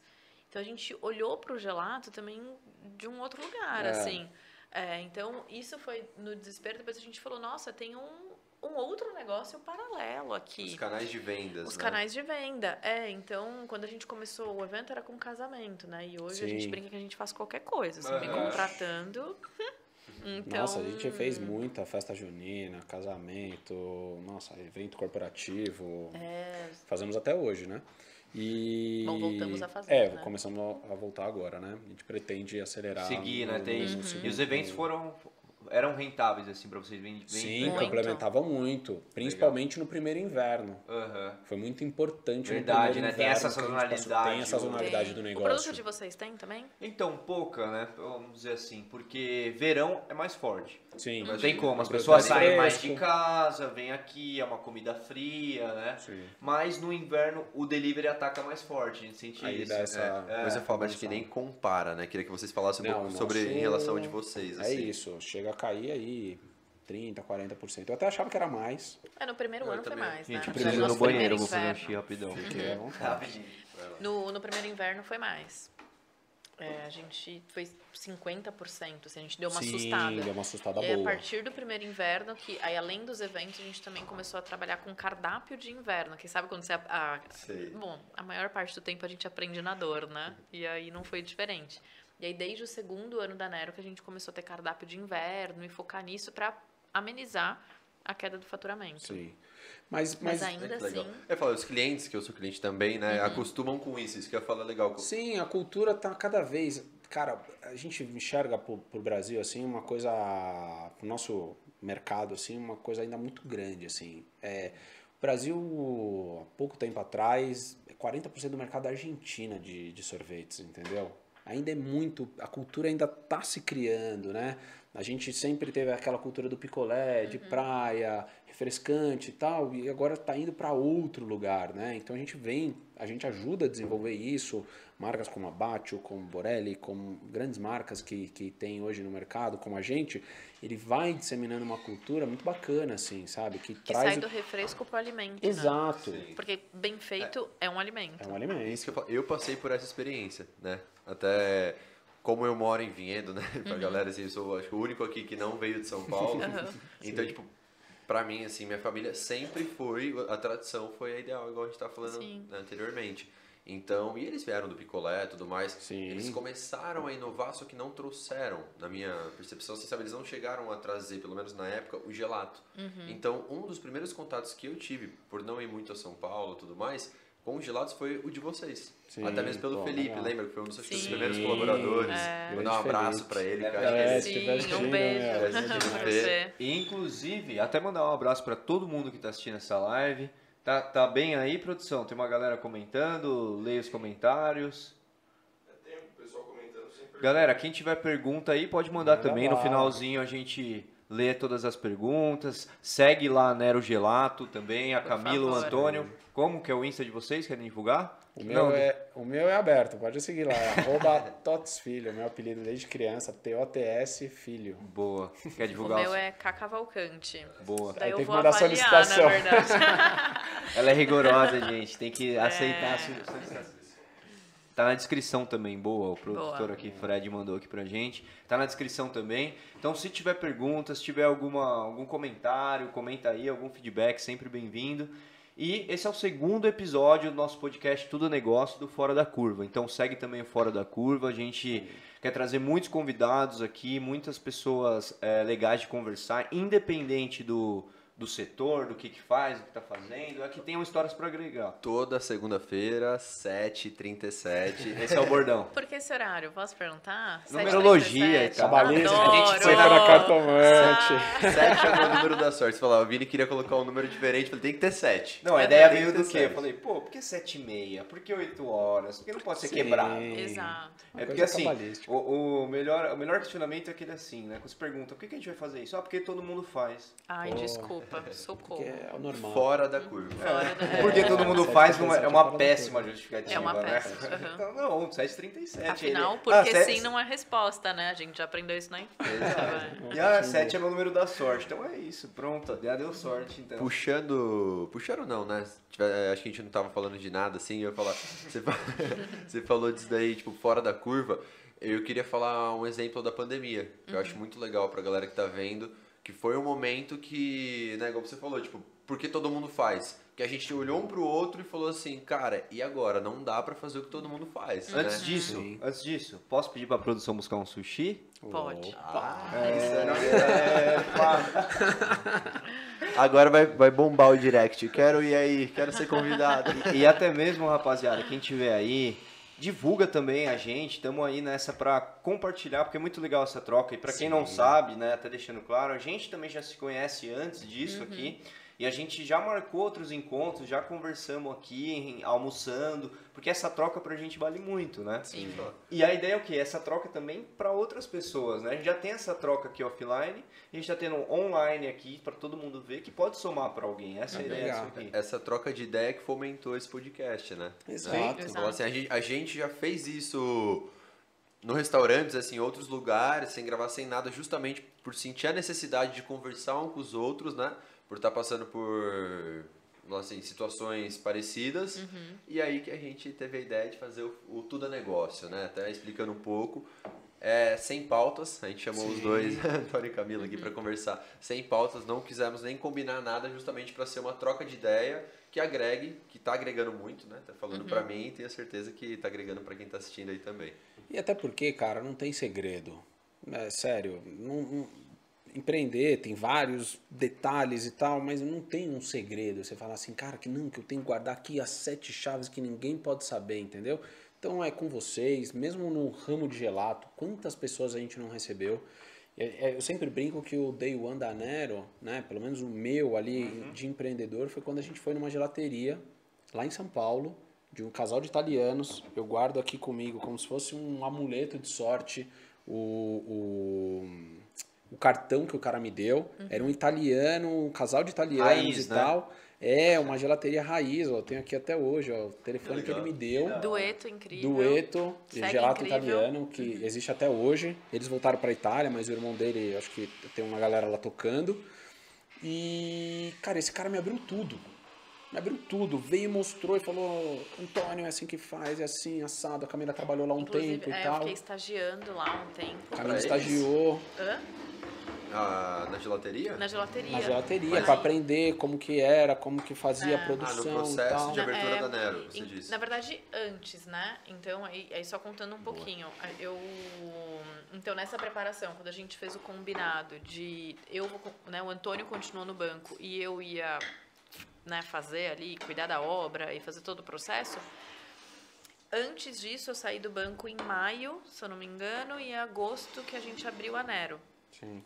Só que aí, é, eu fiz o Empretec, inclusive, Eu fiz já. assim, Poxa. Pra quem quer empreender, baita curso. Eu não sei se eles já voltaram com o curso Voltaram, presencial. Voltaram? Maravilhoso, que bom.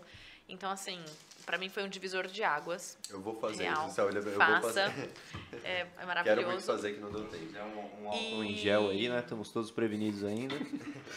E aí, daí me formei como gelatária no Instituto de Culinária Italiana e depois praticamente fiz estágio na Dueto. Então, o Antônio é mais cara de pau que eu, assim, Sim. muito mais. Ah, eu falei com todo mundo, cara. Todo É. mundo tinha gelateria, acho que eu só não cheguei no pessoal da Bate, assim, que era muito grande, que são muito grandes e tal, mas falei com todo mundo de São Paulo, teve gente que me recebeu, teve gente que não recebeu. Falei, tô indo pro interior e tal, quero só entender. Transparência. É. Total, é. E eu faço. E, cara, e hoje muita gente chega, perto, chega até nós. E a gente perguntando. fala, compartilha. Nossa, eu já recebi né, Não até é pouco isso que vai tempo fazer o pessoal diferença, da... eu só não compartilho minhas receitas. né? Então, Sim. E até Aí, tem cada Até mesmo nós, né? sua. Até mesmo nós, não somos os mesmos segmentos, mas chegamos até você justamente para trocar experiências, Exato. E né? é muito valioso, né? Sempre é, é valioso quando as pessoas estão de fato abertas à troca. Então, daí eu fiquei lá, estagiei tanto no laboratório para entender como que é produzir, como que eu tenho que me organizar. Então, foi Entendi, riquíssimo. que legal. Isso somou atendimento. muito, Eu né? nunca tinha atendido um cliente atrás do balcão. Como é que é, né? Porque uma coisa ah, é meu cliente da tesouraria, lá, lá, lá. Outra coisa é, né, é totalmente final, diferente. é. Cliente Não, final, sim. exato. E... E aí, por fim, eles vieram para Vinhedo.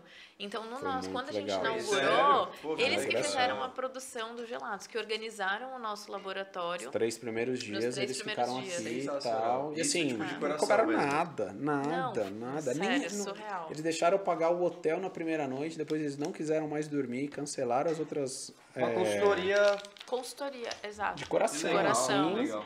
E, Meu, cara, essa- pô, provavelmente eles não vão estar vendo isso, mas a gente é muito grato a eles. E hoje a gente legal. retribui para outras pessoas, porque eu não consigo fazer por eles, né? Aham. Mesmo não, Não vendo nesse isso, sentido. vai, vai chegar, na minha opinião, de algum modo De pra algum- eles, eu não tenho que, tipo, dúvidas. Ai, deve Isso, chegar essa todo energia dia, deve porque chegar, acho que porque a a gente, pensa nossa. assim todo dia. Esse é cartãozinho, é eu encosto nele direto ali. Ah. Pra, pra mim tem muito significado. Porque Que assim, ó, até o fato foi muito engraçado. Porque era um domingo de perto do carnaval, assim, tal. a gelateria do cara tava abarrotada. Nosso filho tava no meu colo dormindo. A gente tava com mais um amigo, o Léo e tal. Falando, vamos lá pra você conhecer. A gente tá se inspirando nesses caras e tal. Eu falei, meu, aquele cara ali tem cara de dono, assim, sabe? Tipo, Sei. italianão, óculos e tal. Eu falei, vou lá falar com ele. E aí, ele nem falava, eu cheguei, ele falava português, nem falava português direito, e ele só anotou aqui, me liga. Cláudio, papapá, esse é meu celular. Me liga. Então, foi, um- foi uma situação assim que ele podia falar assim, cara, passa aí depois. É. Putz, não dá pra falar agora, o negócio tava bombando, assim. E então foi muito legal essa, essa abertura dele, assim, e me ensinou demais. É. Ali foi uma aula. E até tem muita gente que defende grandes empreendedores, falando agora até, usando como referência, que eu vejo muito, tipo Flávio Augusto, é, Thales Gomes, pessoas que falam assim, cara, eu não tenho medo de compartilhar ideias, porque a ação vale muito mais, né? Muito. Não adianta, muito, beleza, o que muito. que, tá, que que tem de oportunidade? Posso te falar várias, ele fala isso, né? Só que quero ver você ir lá e Você É o que a gente volta no começo. Exatamente. A coragem de você abrir mão do teu, do teu salário, do teu Exato. padrão de vida para você ir lá e executar. Então, assim, eu posso contar o que eu quiser, assim, é isso, eu posso contar detalhes. O diferencial como vai é tá empreender? onde? Dois pontos. O diferencial vai estar na sua coragem e na sua resiliência de se manter naquele lugar. Porque se tem uma coisa que eu aprendi, que eu desenvolvi, foi resiliência. Ainda mais na pandemia, voltando... É, esse foi o questionamento pré-sushi, galera, pode comer, é pra comer isso aqui. Ah, o ataque aí, né? Foi Não, mas mal. acho que é legal a gente pontuar o crescimento antes da pandemia, assim, né? Que eu acho que tem tudo a ver com A o trajetória, né? Pandêmico, assim, né? Porque como que foi? A gente tinha, a gente fez vinhedo, começou a fazer evento, só que que, que a gente começou? O que que eu comecei ali a perceber? Nós dois, né? A gente falou assim, cara, a gente tem uma máquina que produz gelato e ela só produz gelato até 11 horas da manhã. Essa máquina custa um absurdo, ela é uma Ferrari, tá lá com a gente até hoje, uma delas tempo ocioso, né? tempo ocioso de Tempo ocioso, máquina. uhum. E a gente falou, cara, essa máquina tá aqui parada, ela tem que produzir mais. Beleza, vamos lá fazer evento. Tá, tá ainda tá produzindo pouco. Vamos, vamos, vamos tentar uma segunda loja, né? E aí foi muito engraçado, que é, a gente quase abriu uma loja em Jundiaí. E até hoje a gente não conseguiu abrir uma loja em Jundiaí. É um objetivo nosso, assim. O povo de Jundiaí, se estiver vendo, desculpa, a gente tá querendo muito. E, e aí a gente teve a oportunidade em Valinhos. E aí eu falei, cara, não é lá. Né? A gente começou a conversar e tal, não sei o que. Aí levei meu pai também. Meu pai, eu, pai, é aqui. Vai, vai que é aqui. Depois você passa o número do seu pai, viu, pra gente analisar uns pontos aí que a que gente a tá querendo ver. E aí a gente, pô, beleza, vamos lá em Valinhos. E aí Valinhos, cara, foi um soco no estômago, assim, do lado positivo, assim, porque uma loja, a gente é muito a beginner ainda no começo, né? Muito, muito amador. Amadores, é. Porque a gente contratou duas pessoas. pra loja de Valinhos? Eu Desculpa, Giane. duas- A Giane tá com a gente até hoje, a primeira funcionária Sofreu um de lá, pouquinho tá ela, lá com a gente até hoje. Eu vou abrir a porteira aqui, tá, gente? Digo Manda que sofre Depois de ainda. mim, né? Que eu já peguei um. Bom. E, a e aí contratamos a G, a, a, a Bia e tal, e cara, e foi isso. E aí eu com essas duas meninas encarando uma loja que não parava. E essa foi a segunda loja, Foi a né? segunda Não loja. mais. E aí qual foi? Isso é legal a gente comentar porque é uma- um, um sentimento muito nosso, né? Do que? Qual foi o time que vocês falaram? Não, dá pra ir pra uma segunda loja. Entendeu? Tipo, vamos pra uma segunda loja, terceira. Ou tipo, o primeiro passo foi realmente pensando só na segunda, ou já foi a partir da primeira, não, dá pra abrir várias. Como é que foi isso pra vocês? Assim? É, eu acho que a- da primeira pra segunda foi pensando numa capacidade ociosa de produção. Exato. É. Ponto. E aí Né? a gente fez Vamos com lá. É uma máquina, um né, pouco mais de um ano. É, Isso, Que a gente se um sentiu exato. confortável para. É. Quando eu tava ali nos oito, nove meses, É, a gente começou a pensar, procurar ponto, ver que fazia sentido, que a gente tinha estrutura de maquinário para fazer, pra equipe para né? fazer, entendemos como funciona uma, então dá para tocar a Exato. segunda. Pra- E aí veio Valinhos. E aí foi isso, foi maravilhoso, foi, Foi. super bem Nossa, aceito. uma loja que a gente tem Até muito a hoje, agradecer, assim, muito, muito, muito, muito. O, o- o público, assim, é, recebeu a gente muito bem. Até hoje é uma loja que recebe aquilo que a gente propõe muito bem. E aí, bom, daí nisso, meio que o nosso capital Cessou, tinha, acabou. cessou, acabou ali. Acabou. E a gente percebia que, nossa, mas a gente pode mais, né? Recursos daí a próprios, gente, né? Recursos tá próprios, vendo. isso. Próprios. No, no- E começo de negócio, cara, é muito reinvestimento, né? Vocês sabem disso. Uhum. Não dá pra você falar assim, ah, não, vou tirar, vou tirar, vou tirar, vou tirar. Mas beleza. Poderia pode até tirar, tirar. Mas ia legal ficar você nas que- duas lojinhas ali, E é entendeu? até legal você Exato. quebrar isso pra quem tá entrando pensando nisso. Exato. Vou Exato. ganhar mais lá no primeiro ano. A gente tinha isso. No Esquece. primeiro ano a gente falava assim, começou a cara. Não, daqui dois anos a gente abre 10 lojas. Dá pra abrir. Aí veio a realidade, né? Exato. É, bate na cara. é o- É, outro, veja né? bem. É, E é bom exato. deixar claro isso, porque às, às vezes a gente acaba se iludindo. Às Uhum. vezes não, direto, né? A gente acaba se iludindo. É, porque é isso, porque é romantizado, né? É, a gente exato. falou. Então, a, a maneira como é explicada, ou pelo menos na, na maior parte do tempo era, era um negócio meio roman muito romântico. E, e é zero. Então, e daí em Valinhos, que aí a Nero começou também a aparecer mais pra região. E aí mais pessoas começaram a, a se interessar. E aí nisso veio o nosso primeiro investidor. Que legal. Sim, que aí foi um passo bacana, assim, Aham. porque Depois, da Ah. segunda unidade, depois da segunda unidade. É. quando a gente estava na segunda unidade, nossa capacidade produtiva, tive muitas vezes que ela foi pro talo, ela era muito pequena, a gente produzia tudo em vinhedo e tal, transportava para Valinhos, e a gente chegou num lugar que a gente falou assim, cara, eu, eu cheguei no meu lugar, por mais anos de mercado financeiro e tudo mais, falei, cara, não sei para onde ir. Não sei exatamente como fazer isso, sabe? Tinha ali, montei um modelo e tal, não sei o quê, mas eu falei, tá muito custoso, a gente era muito operacional ainda. E, e aí a gente começou a desenvolver uma ideia. E começou a vir muita gente atrás da gente, né? E aí foi muito legal que o nosso. Teve um cara que fez uma proposta pra mim, pra abrir uma loja e tal, não sei o que, acabou não caminhando. E aí eu conversei com o Vili, né? Que é o, é o dono da Via Marguta, que tem lá em Valinhos. Margutina. Mar- Margutina. Antiga Via Marguta. E o Vili, abraço pro Vili se estiver assistindo a gente. E o Vili trouxe um. Eu conversei com ele e tal, ali e tal, mas ele falou, cara, eu quero investir na Nero, pô, eu gosto muito de vocês e tal, não sei o que, blá blá. Ah, beleza, vamos pensar nisso. Ele trouxe um consultor, que é o Luiz Malacrida, também fantástico, tá com a gente até hoje. Um abraço Mala, te amo. Só queria falar, deixar isso registrado. Só. Não, ele é um ser humano incrível. Nosso terapeuta. Enquanto ele quiser caminhar com a gente, ele vai caminhar com a gente. É, E o Malacrida trouxe essa, essa visão um pouco mais de negócio. Tanto ele quanto o Vili trouxeram essa. Tá, então, cara, o negócio é assim, é fábrica, vamos abrir, a gente, vamos crescer, vamos investir, vamos melhorar a produção, vamos trabalhar uma logística e tal. E a gente E começou vocês já a tinham esse conceito de fábrica ali? Não, A gente o Mala tinha ele trouxe. embrionário. É, mas acho que o Mala que trouxe pra gente de uma, Uma forma, forma- diferente. exato. Assim, como se tratar. A gente Acendeu, não assim, tratava né? a fábrica. Profissionalmente. Exato, a gente não tratava a fábrica como um outro business. Sim, entendi. Então, hoje a gente olha pra ela de uma maneira apartada. Então, é como se a gente tivesse nove empresas. Aham. A gente tem oito lojas. E uma fábrica. e uma fábrica. Entendi. E aí, essa fábrica, ela vende hoje para as lojas. Então, aí que foi o, também o mais que- diferencial. As lojas ganham e a fábrica também ela é rentável. Ela não está a serviço. Então, ela tem a Totalmente margem dela. né?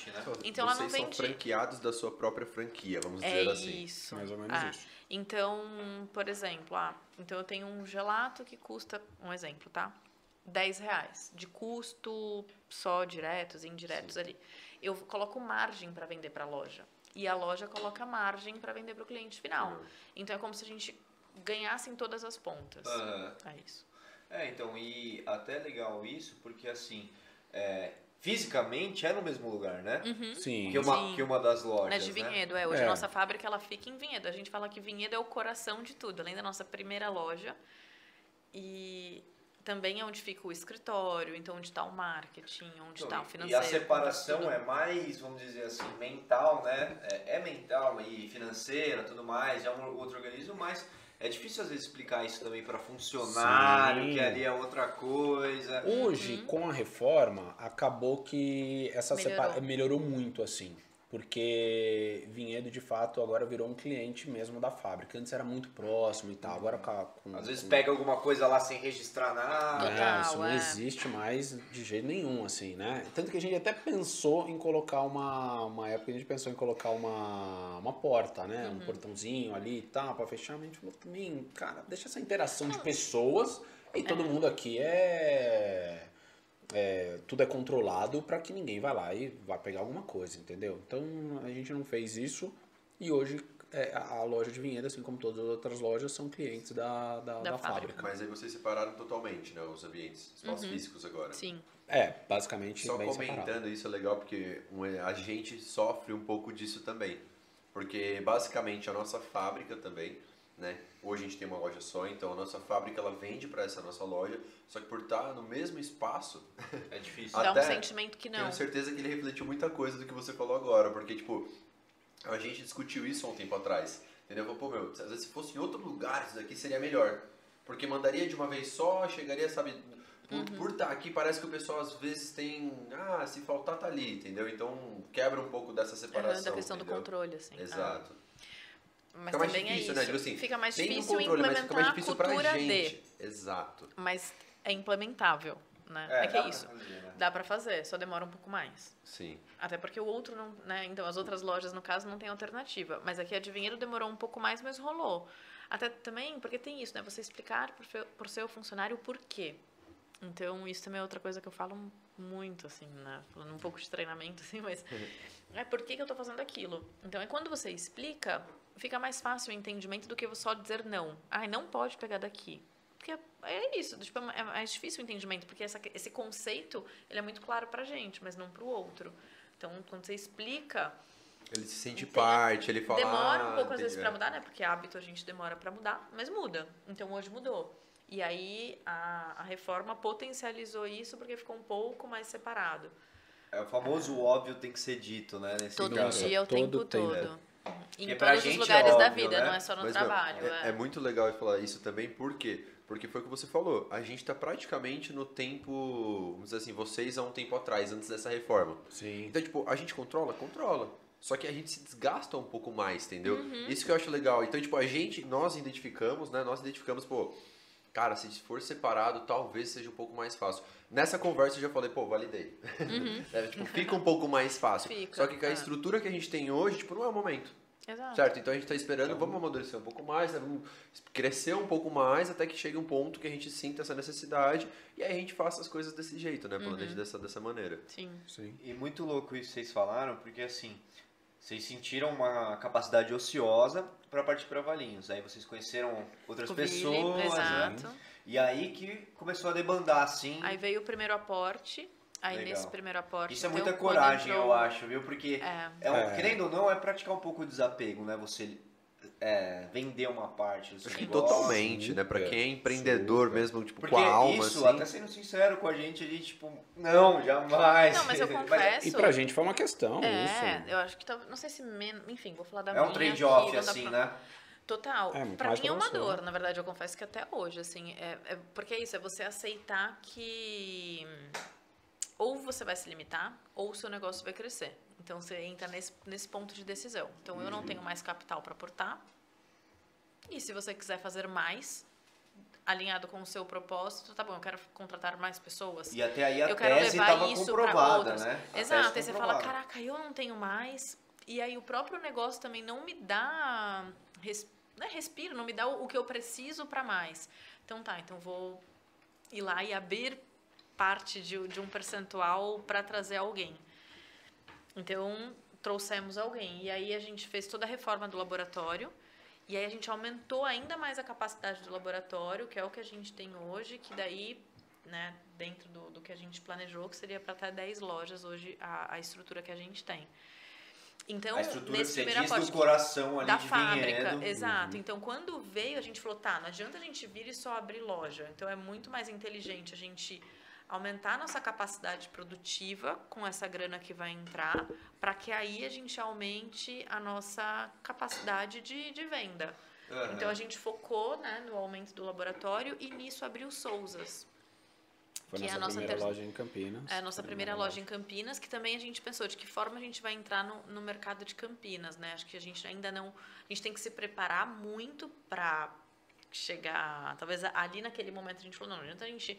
Primeiro que a gente tinha nem condição de negociar na época com o Iguatemi, por exemplo, no shopping Foram de pelas beiradas, assim. Vamos né? pelas beiradas, vamos entendendo, porque é um público também.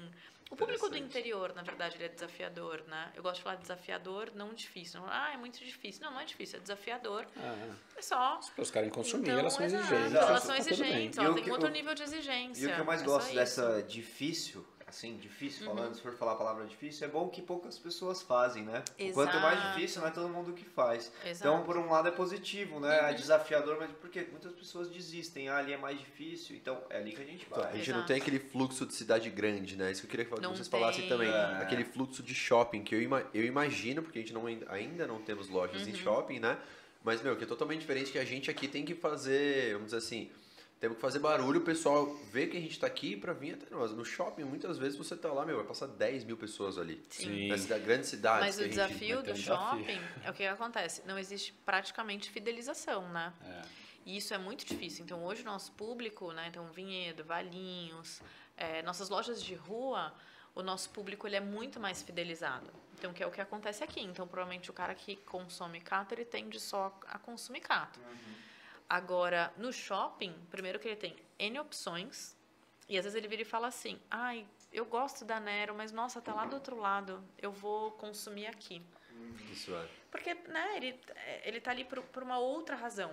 Ele não foi, ninguém vai no shopping pra. Até pode acontecer, obviamente, mas não é o nosso caso de alimentação. Ninguém, ninguém fala assim, ai não, eu só vou no shopping para ir a Nero. Vou pagar estacionamento e vou. Não, então é, é uma consequência. o Enquanto a família tá em outro lá. lugar, Exato, nossa, eu vou almoçar, eu vou, vou ao cinema, ou eu vou em alguma loja em Tem específico. uma horinha antes do filme. E é uma consequência. Então, assim, você tem um, é uma consequência, e dois, não é fidelizado, porque ali. Então, ah, o. Exige mais, então, Exato. vamos dizer então, assim. quem que é o meu público fidelizado que eu tenho que cuidar em shopping? É o funcionário do shopping, que é o cara que tá lá todo dia. Entendi. Então, é, é o cara que eu tenho que ter desconto. É o cara que, por exemplo, em outras lojas a gente não, não acaba não aceitando, mas Quase nas lojas de shopping eu tenho ali. VR. Por quê? Porque esse cara ele vai no almoço dele. Então, existe uma, uma comunidade dentro do shopping. É né? muito então, grande, seja imagino muito ainda, grande. né? Nossa, é e muito. A adicionar gente trabalhou no Outlet muito tempo tem- também e a gente ia comer. É que o, o Não VR muito tempo. É, muito tempo. Não, trabalhou dois, três meses, né? E o VR era triste, que era 10 reais e a gente tinha que escolher a dedo onde ia comer ali no, no outlet. Mas a gente comia todo dia. Exato. Entendeu? Ali, porque não vale a pena. Outlet distante aqui. Como Aham. que você volta pra casa? E às vezes a marmita também dá, dá pra fazer, mas. A gente não entendeu? tinha Na planejamento suficiente na É, época. né? entendeu? A gente tinha que escolher um lugar pra comer, né? E aí que vocês atacam, né? No caso do Exatamente. shopping. Então, gerando benefícios, essas coisas. É, bom, mas daí voltando no crescimento, a gente começou ali por Souzas e aí E aí depois a foi gente pro foi Dom pro Pedro. Dom Pedro. É, porque Souzas mostrou pra gente. É, Então, uma somos a terceira loja. Souza é a terceira Uhum. loja. Quarta Dom Pedro. Isso. E aí Sou- veio o choque, só desculpa te Nossa. cortar, veio o choque de mudar pra Veio- loja de rua pra um shopping. Para um shopping. Nossa, é, porque um o que que, o que que Souzas mostrou pra gente? É, uma loja muito boa, estamos lá até hoje e tal, muito fidelizada, mas é uma loja muito pocket, né? Uma loja que não tem nem não tem assento, né? Você tem que sentar no, no, no lugar. Conheço, não sabia. É, é, tem uma pracinha de alimentação ali que você tem que sentar ali e tal, então vários lugares pequenininhos. E a gente viu que o nosso negócio, lá, lá vai muito bem e tal, mas o nosso negócio, como é de ticket baixo, eu preciso de loja grande, preciso de giro. Não loja enorme e tal, mas eu preciso de lugar para o cara sentar, para aumentar o ticket de, dele de, de compra, né? Para ele poder tomar um café, para ele tomar uma água, se ele quiser tomar uma sobremesa e tal. Numa loja muito pequena, o cara se limita a um copinho, né? Um copinho, uma casquinha e tal. Então eu faço ele girar menos, né? O ticket, o ticket é, é minha loja com o ticket médio mais baixo. É, E aí com o Dom Pedro, a gente acabou tendo. Foi, foi, foi muito legal porque veio um intermediário com a gente e falou assim, cara, tem uma proposta do Shopping Guatemi, tal, X. A gente falou, não, muito caro isso aí, não dá, não dá. E, engraçado que é, só cortando, é no- exatamente no lugar que a gente está hoje. Né? Na loja que a gente acabou de abrir tem um mês. Mas aí chegou nesse, nesse, nesse lugar e aí o nosso sócio, o Vili, virou e falou assim, cara, eu conheço um cara no, no Dom Pedro, ele tá super, ele super elogiou a Nero pra mim, vamos bater um papo com ele? Putz, beleza, vamos lá, bater um papo e tal. Cara, acho que tem um, tem um negócio ali. Porque é muito diferente quando o shopping quer você ou quando você quer o shopping. Entendeu? Totalmente, eu imagino. Fala pra gente isso daí. Totalmente. É, Fala isso é mais. muito legal, isso é muito legal, porque... Sobre despertar o desejo. né? É, porque quando a gente foi conversar com o Guatemi, o Guatemi não sabia nem quem a gente era. E, ah, cara, a proposta é essa aqui, ponto, acabou. Padrão, né? Padrão, pra Padrão, todos. tem que pagar, sei Padrão, lá, tem que pagar o aham. ponto, tem que pagar a luva e tal, não sei o que. A gente falou, não, tá, isso aqui nada a ver. Aí fomos conversar com o Dom Pedro. Aí, pô, a Thaís... Já conhece e tal. já conhecia a gente, já trouxe, falou, cara, a gente quer muito, olha esse ponto aqui, cara, puta a cara de vocês, vamos brigar por mais um espaço de sitting, que é o Aquelas comodato, mesinhas que aquelas ficam do lado mesinhas de que fora ficam das do lado de lojas. fora das lojas. Vamos Ah, ter uma possibilidade de a gente a- a- colocar um comodato aqui para vocês, com umas mesas, com mais mesas e tal. Na frente da praça de eventos do shopping, na Alameda, uma área que está se desenvolvendo. Isso tudo pelo tal. network, né? Vamos Uhum. dizer assim. Isso Sim. tudo pelo network, pelo cara conhecer a marca, pelo cara ver potencial e, pô, a gente ir lá se apresentar. E, e aí foi muito legal, sério. A loja do Dom Pedro, quando abriu, foi um negócio muito bacana, assim, pra gente. É. E um outro trabalho que a gente fez ali, a gente percebe é, que foi o nosso amadurecimento até como marca. Sim, porque a gente repaginou. A gente também repaginou, a gente percebeu que a gente Todas precisa as gerar. lojas, Então, isso. o público era muito diferente, vocês acharam, assim, É geral? diferente. Bem É. diferente, Na verdade, bem hoje a gente percebe que a gente atende públicos diferentes em todas as lojas, as assim, né? Caralho, que louco. Então, é. confunde um pouco o conceito de construção de marca daí, né? Na verdade, eu, eu, Vini, eu não sei se confunde ou se daí você precisa. Eu sinto que eu preciso ser. Aí eu tô dizendo eu Híbrido, como né? marketing, né? E aí Isso toda a eu minha falar. equipe maravilhosa, a Lara, Léo e tal. Mas acho que a gente precisa ser mais assertivo. No sentido de, a Nero é isso. Eu não. Eu me adapto, mas eu me adapto pouco. Por quê? Porque daí esse Entendi. cliente tem que entender qual é a minha essência. Cada um cede Aí um pouco. aonde vamos que dizer. eu cedo um pouco mais? Nas lojas, eu cedo fisicamente. Então a, a minha decoração e a minha comunicação no Iguatemi é diferente da que é em Sorocaba, que é diferente da Sério? que E é... vocês tiveram essa percepção antes de montar ou pós montar as lojas? Hoje, cinco anos depois, antes de montar. Então é a mesma coisa, ah, o meu público de vinhedo, ah, o que o meu público de vinhedo quer? Eu não tenho espaço pet. Não tinha. Agora a gente tem. Por quê? Porque era uma demanda. Então eu entendo que aquilo o meu público queria e a gente criou. Vocês vão se adaptando, vamos É, dizer foi assim, muito conforme legal, a demanda da É. região, assim, E aí você vai mais. entendendo, né, melhor, tanto que a sua marca consegue prover, porque também tem um limite, pode ser que, né, não É, tipo, tipo assim, o princípio, vamos dizer assim, a base é a mesma, né? Nero é Nero. Exato. Só que aí, a maneira como a cada Nero se região, posiciona, vocês conseguem se comunicar, se comunicar não, Exato. se expressar, vamos dizer assim, né? Como digo, em loja, né? Se expressar assim em loja de Uhum. em algumas loja é maneiras. patrocinado, mas o meu geral ali, então você vai entrar no meu Instagram. Ah, a maneira como entendi. eu me comunico é igual para É, tipo, todos, para universal, qualquer, assim, é eu vi. Mas ali tá definido o quê? É a Nero falando. Então, e aí eu falo com o meu público assim, né? Então a minha persona tá dada. Meu, isso é muito legal. E, e- muito e legal foi muito mesmo. legal nessas últimas três lojas que a gente abriu, que a gente é, até o bom quando a gente voltando um pouquinho, quando a gente abriu o Dom Pedro, né, a gente trouxe um, um- as, as meninas da GP Studio, né, de Valinhos e tal, que fizeram todos os- os últimos projetos da Nero, e elas falaram, putz, acho que a marca precisa disso, disso aqui, beleza. De uma maturidade De visual. uma maturidade visual, A beleza. Chegamos muito- naquela muito fã. Muito fã. Era muito. é, é, usava muita cor. muita cor, Sei, e sei. a gente ficou uma coisa mais industrial, uma coisa legal, elas trouxeram esse conceito pra gente. Depois nas outras lojas, né, galeria foi um pouco mais fácil, que era um quiosque e tal, em Dayatuba a gente foi, Foi muito... desafiador, então, foi, é, foi, foi uma pegada bem, bem parecida com Dom Pedro, mas aí nas últimas três, Reforma de Vinhedo, Sorocaba e Guatemi, cara, são três lojas que você for assim, você fala assim, tá, é Nero, mas elas são três Neros completamente diferentes.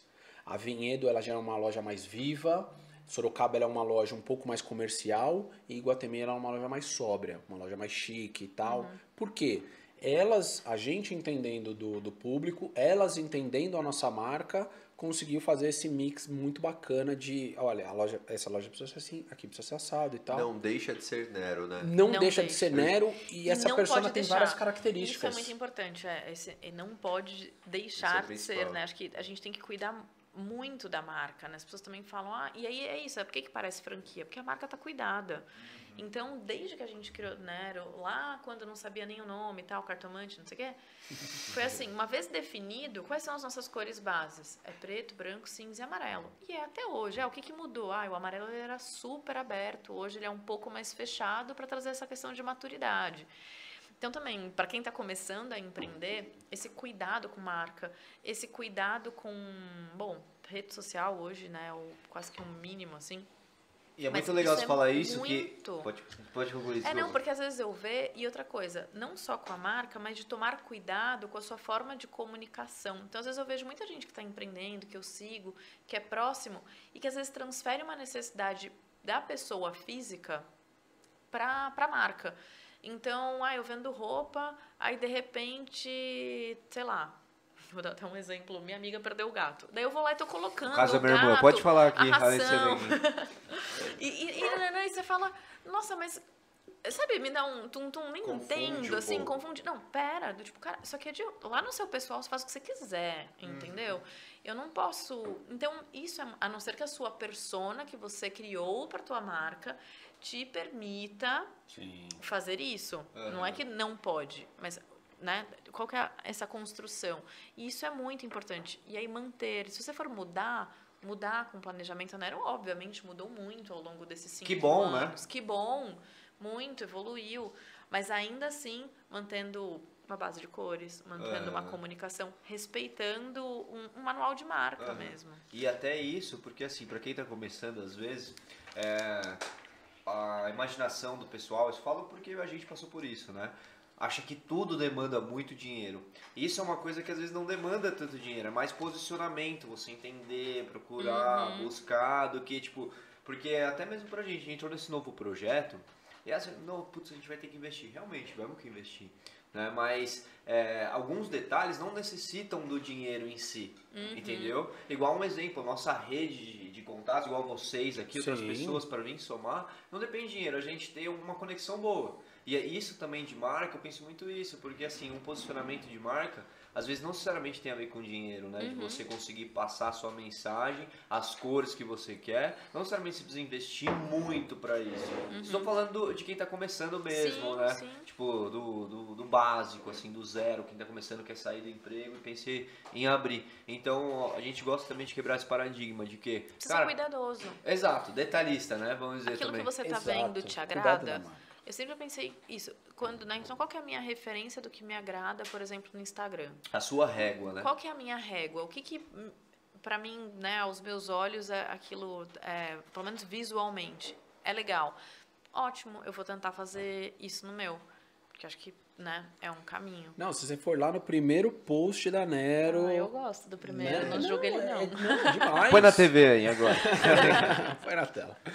Não, mas se você vê o primeiro post lá da Nero, sempre teve um cuidado com a marca, nas Uhum. fotos. Cara, você, você vai olhar, você vai falar assim, nossa, mas o celular era diferente, a tecnologia era diferente, bom. o Instagram era completamente diferente. Saudades. E a gente, e a gente sempre, a gente falou, cara, aqui é o lugar. Aqui é o lugar. E a gente até umas loucuras, assim, a gente falava assim, cara, esse dia vendeu menos, acho que é porque a gente não postou nada. Porque antes a rede social ela era feed, né? Não tinha ali patrocinado, não tinha nada, né? Vocês falam, quando vocês começaram também era assim, né? Total, 2016 não tinha um patrocinado, não tinha absolutamente nada. Então você colocava no feed, você mostrava ali para todo o seu Orgânico, público. vamos dizer assim, era orgânico. totalmente- é, O totalmente famoso, orgânico. a ferramenta entregava, né? Sim, É, entregava. E tá tudo bem, cara. Eu sempre brinco com a Camila que eu falo assim, cara, tá tudo bem, porque durante 3, 4 anos ela entregou pra todo mundo de graça e chegou o momento de. Né, a gente pode entrar nesses pontos de. Se adaptar do- ao mercado, vamos Exato, dizer assim, né? do, que é, do que é correto é ou não é tão difícil, correto. Né? Se adaptar a esse tal do. Do como o nome que é a gente uma- fala? Do, do algoritmo. Do né? algoritmo, É que o é, Antônio o fala do algoritmo- ponto de vista número, né? Do ponto de vista a gente que tá lá na estratégia, você fala, ai. Não, é, o algoritmo ele é difícil da gente entender ele Sim. e tal. Pô, a gente tem, eu, eu fiz um Reels pessoal, né? Meu Instagram é aberto e tal, não sei o quê. Normal, assim, vídeo sem corte, sem nada, direto da loja de vinhedo, deu quase 5 mil visualizações no meu Instagram pessoal. O da Nero, vídeo maravilhoso, editado, com um Produzido, iPhone 12 né? Max, que a gente pagou uma grana, parcelou e não sei o que, blá blá blá, deu 3 mil. E daí? É Por PJ, quê? né? Trata É, não- né? o algoritmo não entrega, né? Então a gente tem que ir entendendo a ferramenta cada vez Uhum. mais. A gente vai lá entendendo a ferramenta, conversa com o Google, conversa com o Facebook e tal. Não, e- Putz, o que qual é a E até é hoje, pra faz? gente, foto de sushi que eu vou ali, tiro com o meu celular e posto na hora, dá um alcance. Uhum, Foto produzida no estúdio. Quanto mais orgânico, É, é. quanto mais natural. E, meu, eu tenho um comentário, né, também, que eu acho legal. Comentário aqui? Não, eu tenho um comentário. Não, daqui a pouco tem que ler. o é, isso que eu ia falar, vê aí do horário, porque tá...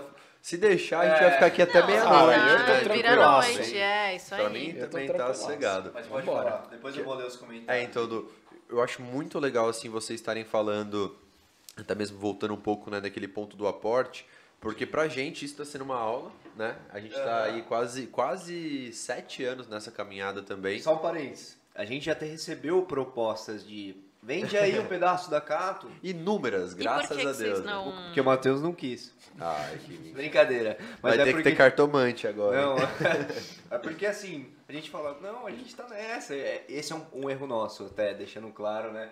Eu vejo muito como erro nosso, por erro assim, né? Sei- A é. Uhum. gente é muito centralizador.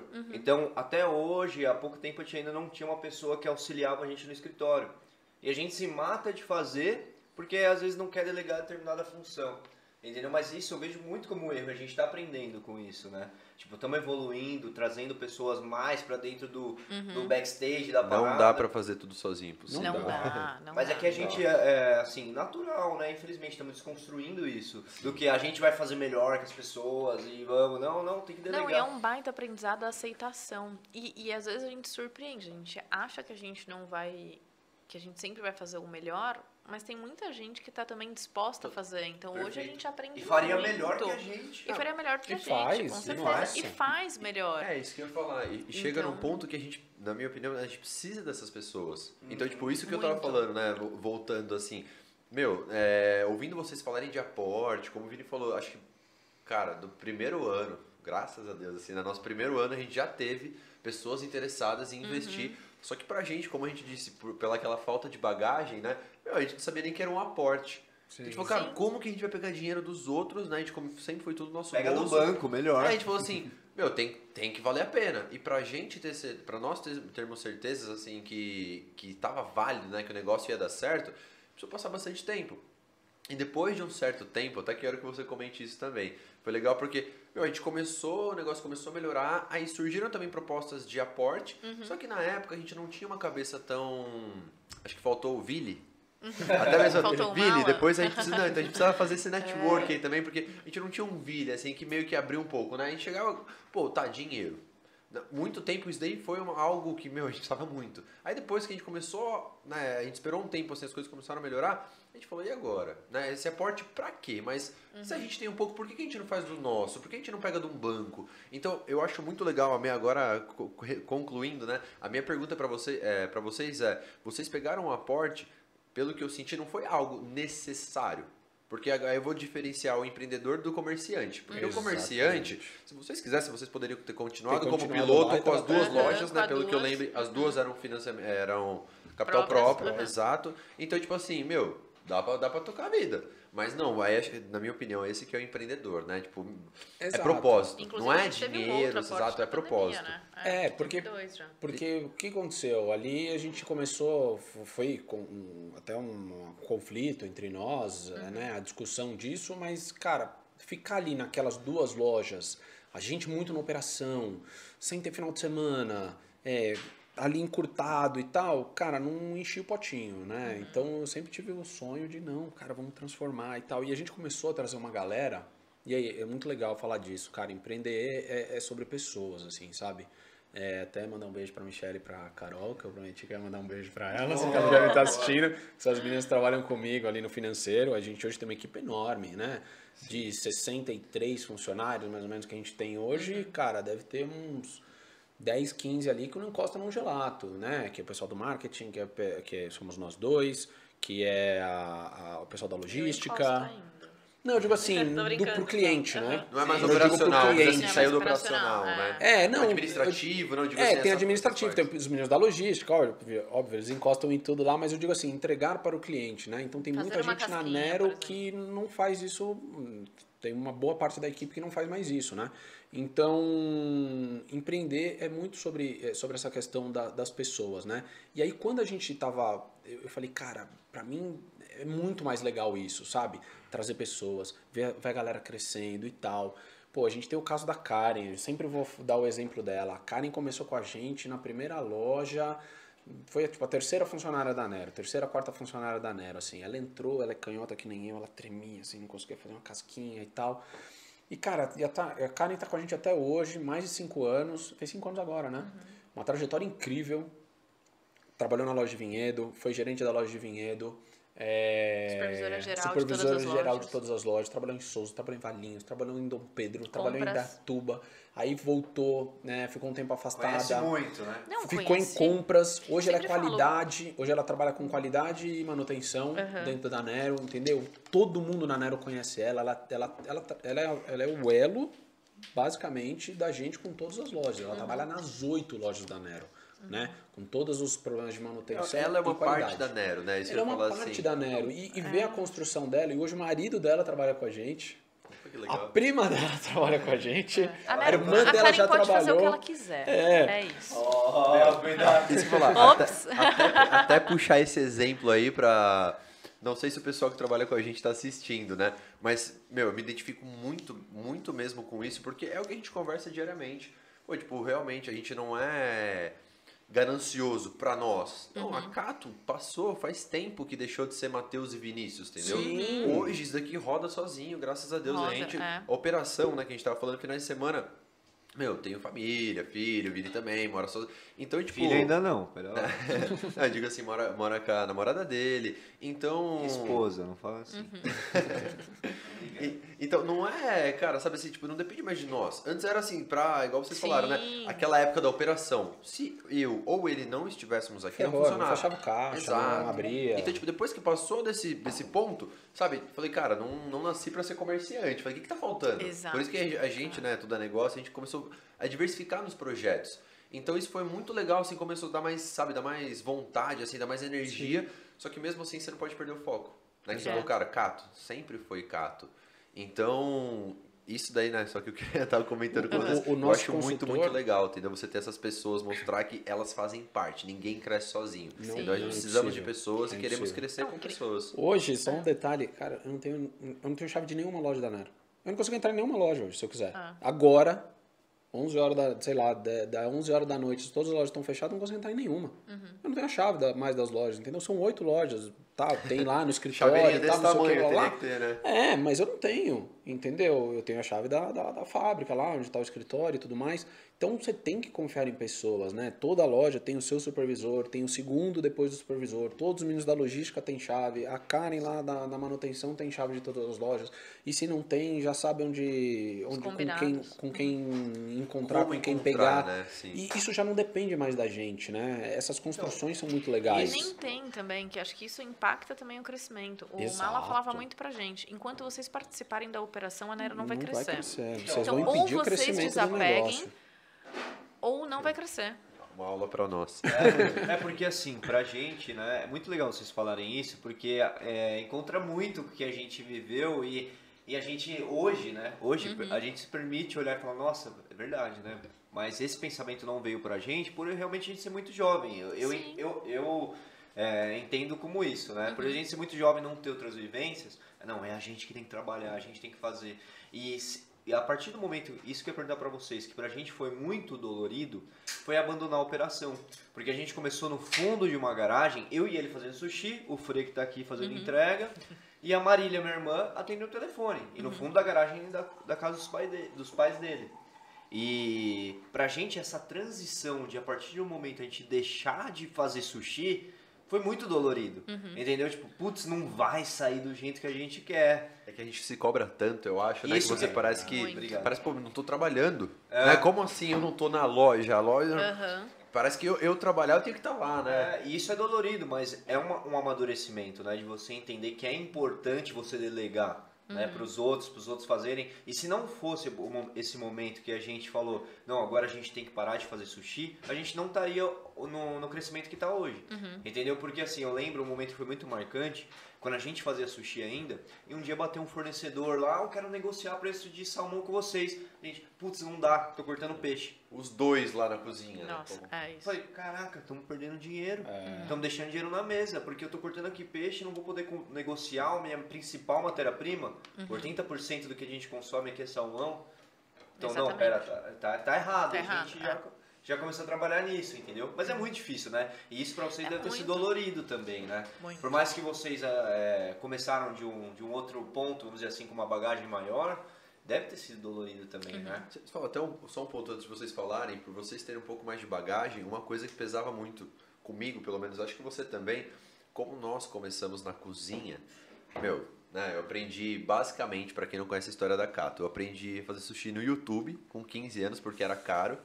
Então eu Demais. comprava peixe, o Vini já era amigo ali em casa, a gente Eu não gostava de sushi. a gente cobrava 20, 30 reais de cada um ali, rateava todo Fazia mundo, eu um- fazia, ficava lá vendo.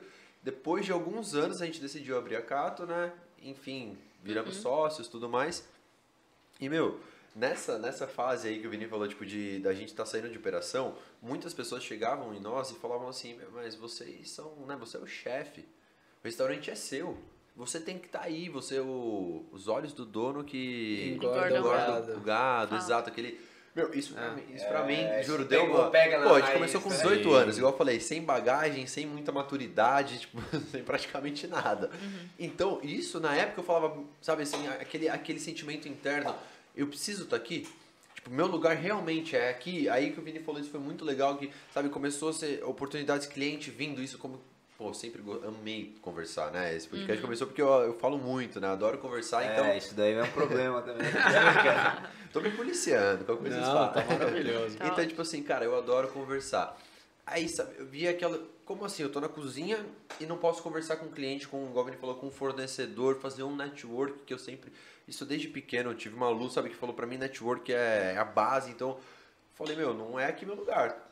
E as pessoas vinham e falavam: não, os olhos do que engorda o gato, você tem. O chefe tem que estar lá, tem que olhar. Então, quando, sabe, isso foi um, foi um sentimento muito complicado na época, porque a gente começou a sair da operação com todo mundo, todo mundo que eu digo, às vezes alguns familiares, Família, né? né? É, ou amigos, minhas pessoas, aqueles antigos, aqueles comerciantes, né? Vou falar assim, sabe, antigos sim. da cidade, que não, você tem que estar lá, eu fiquei 50 anos no meu restaurante.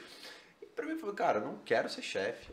Assim, eu nunca, eu nunca quis fazer gastronomia, tipo, eu adoro cozinhar de verdade, mas eu não me imagino aqui, esse não é meu lugar. E demorou, sabe, foi, foi um pouco dolorido, assim, doloroso na época, mas demorou um bom tempo para eu passar um processo e começar a me identificar o que fazia bem, sabe, para mim, assim, falar, cara, eu sou, sou empreendedor, sou empresário, eu, eu gosto de inovar, eu gosto de criar, eu gosto de falar com pessoas, eu gosto de, de achar soluções para os problemas. Então, meu lugar não é aqui, né? Só chegando no ponto que aí acho que a gente conseguiu, foi enfim, a gente conseguiu sair da operação e nos identificar aonde que a gente ia ser mais valioso, né? Onde a gente ia Você sabe servir que mais para a tem, empresa. tem, um, tem uma história bem bacana. é, a gente já tinha saído, depois da quarta loja, né? é, do Dom Pedro, a gente já tinha saído bastante da operação, né? Ali no comecinho a gente ainda ficou e tal, os primeiros dois fins de semana, né? Tanto a Camila no atendimento ou no caixa e tal, a gente mandava bala ali. Beleza. Veio a famigerada pandemia e tal, a gente teve que fechar as lojas, fechou a loja de shopping e tal, voltamos para operação, para o delivery e tudo mais. Mas aí a loja começou a retomar, veio essa parte de retomar, depois a gente entra mais nesse, nesse ponto da pandemia aí, como é que foi. Mas teve um dia, já nessa retomada aqui, um dia tava fazendo muito calor e a loja de Valinhos, que é uma das lojas mais movimentadas assim, de repente a supervisora da loja estava de folga, a Giane, que é a supervisora geral, tava em outra loja e, tipo, duas pessoas não, não faltaram, né? Mandaram mensagem em cima da, puta, hoje eu não vou poder ir, o outro filho desmarcou e tal. Comum, inclusive, né? Comum numa Comum, operação. muito Claro, comum, né? A gente muito trabalha comum. pra minimizar isso, Muito né? comum. Mas acontece. É, acontece pra Aqueles dias, né? caramba. O famoso aqueles dias. Pra né? caramba. Sim. E é sempre no domingão. É do raro, mas acontece com bombando. frequência. Você tem um né? compromisso Exato. de família, né? Pra É. vocês é o domingo, pra gente é a sexta-feira. É. Ah, é? É, pra, pra gente é o domingão. E aí o que aconteceu? O, o, a gente tava é, sem muita, muita equipe, eu falei, vai bombar e tal. Eu até virei pra Camila e falei, cara, eu vou pra lá. Aí ela, ah, vai e tal, tudo bem. Né? Peguei e fui pra loja. Cheguei lá e tal. Cara, eu comecei a fazer tanta bobagem. A Giane deve estar dando risada na casa dela se ela tá assistindo. Porque eu comecei a fazer tanta merda, porque eu já, Ela já mandou, não tava. A sua cabeça É. não estava mais na operação, não, cara, né? porque eu não tava no carro, eu não ficava Tinha no um caixa. né? Esses Ah, dias também eu fui lá. ajudar, fui tomar um, Um café ano. aqui na loja, né? O escritório fica em Vinhedo, e aí eu fui tomar um café. E aí a loja começou a bombar. Aí eu falei, nossa, eu vou ajudar. Proatividade, né? Proatividade. Imagina, eu tô vendo aqui o negócio pegar fogo, vou ficar Vou aqui sentada nada. tomando um café? Imagina. Vou pro caixa, vou liberar a menina do caixa pra operação. E é isso. Aí eu cheguei no caixa e falei, prazer, caixa. Camila, é isso. Chegou uma hora que eu falei, Jana, vem pra cá que eu acho que eu prefiro fazer copinho e casquinha, porque eu não sei mais como é mexer no caixa. Confesso que eu me senti um pouquinho envergonhada. E, e aí eu fui pra operação fazer. Mas também, mas com uma habilidade nenhuma. Eu sei fazer, ah, faz uma banoffee aí. Faço. Mas se eles fazem em 5 minutos, eu demoro uns 12. Faço, faço. Só que é isso. O tempo que eu levo para a operação, eu já não colaboro, mas e é isso. A gente tornou o nosso valor muito mais essa cerveja que tá significativo quente, tá? A minha não precisa não, deixa eu... em outro em outro lugar, né? É, e às vezes a gente também precisa desses exercícios para perceber isso. Então, às vezes a nossa tarefa do lugar de gestão que a gente está, ninguém vai fazer. E aí eu preciso fazer aquilo. As outras, eu tenho que confiar no processo que existe gente extremamente competente, que inclusive foi eu que treinei. Se a pessoa não, não eu, né? Porque daí é isso, hoje a gente não treina mais. Então, assim, a Somos gente treinou nós, o nosso né? time. É, eu digo, nós treinamos o nosso time e esse time está passando a cultura e está treinando outras pessoas até né, chegar na base ali da pirâmide. Então, assim, eu preciso confiar no trabalho. E a gente confia muito. Então, eu confio muito no trabalho desse time para garantir que vai chegar na base da pirâmide. Sim. E se não chegar, porque uma coisa muito importante também no processo de empreendedorismo, é, porque às vezes eu, eu né, indo conversar com comerciantes que falam, ah, funcionário é a pior parte. Não, é a melhor. Para eu estar aqui essa hora e as minhas lojas estão funcionando, eu preciso de funcionário. E se esses funcionários não estão motivados, não estão afim, eu tenho uma parte da culpa disso. Na né? minha opinião, total. Às Total vezes, culpa. Exato, às vezes total. Então, essa autorresponsabilidade, não terceirizar, primeiro que isso é em qualquer lugar da nossa vida, né? Não é só no trabalho. São todas Puxar as nossas responsabilidade, relações. Puxar né? a responsabilidade. É minha. Então, o que está faltando? O que, que eu estou deixando de entregar? O que, que também pode ser um, um- um limitador? Talvez eu não vá conseguir entregar, mas que eu tenha consciência do que eu entrego e do que eu não entrego e do porquê eu não entrego. Então, isso também é um exercício que ele é muito importante para a gente também conseguir soltar, né? É, e acho que esse processo de confiança, assim, na Nero eu sempre Não, falo para todo mundo, eu confio até que me lindo. provem o contrário. Nossa, mas o funcionário novo já chega mexendo no caixa, e por que ele não mexeria? Se você Vai tem saber. processo, né, que Por que ele não que pode mexer no caixa? Você tá ali partindo do princípio tá que ele vai sei É, lá, vai, é. vai te roubar? Então, Um porra, então para. Então, vezes, não, nem sai de casa, porque no limite, sabe, eu posso também se assaltar. Então, é isso. Então, eu confio. A gente confia né, É. em todo mundo até que prove o contrário. E nesses cinco anos ninguém provou o E- contrário, e- pelo menos nesse sentido, né? Em outros, sim. De valores, de uma Sim. série de coisas, tudo bem. Mas aí com os processos, né? Acho que é legal comentar isso. Pelo menos identifiquei um pouco o que acontece aqui. Com os processos você identifica. É igual a gente.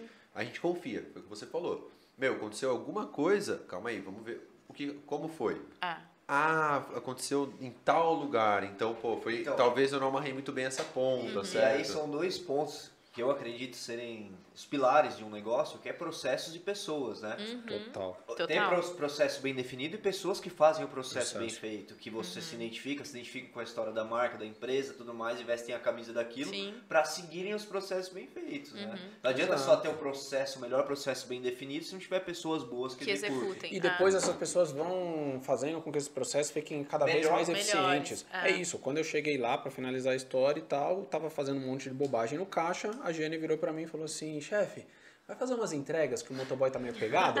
Aí eu já senti a Sai primeira daqui, assim. por favor. É, não, porque eu chamei uma menina que eh, já trabalhou aqui com a gente, ela acabou de chegar, já rodei o almoço e tal, vai lá, vai lá. Aí fui fazer duas entregas, aí ela voltou, tem mais duas aqui pra você. Voltei, aí eu voltei umas quatro, umas quatro, quatro e meia da tarde, ela falou, tá dispensado, chefe. Obrigada. Falei, Sério? Baita Ela, frila.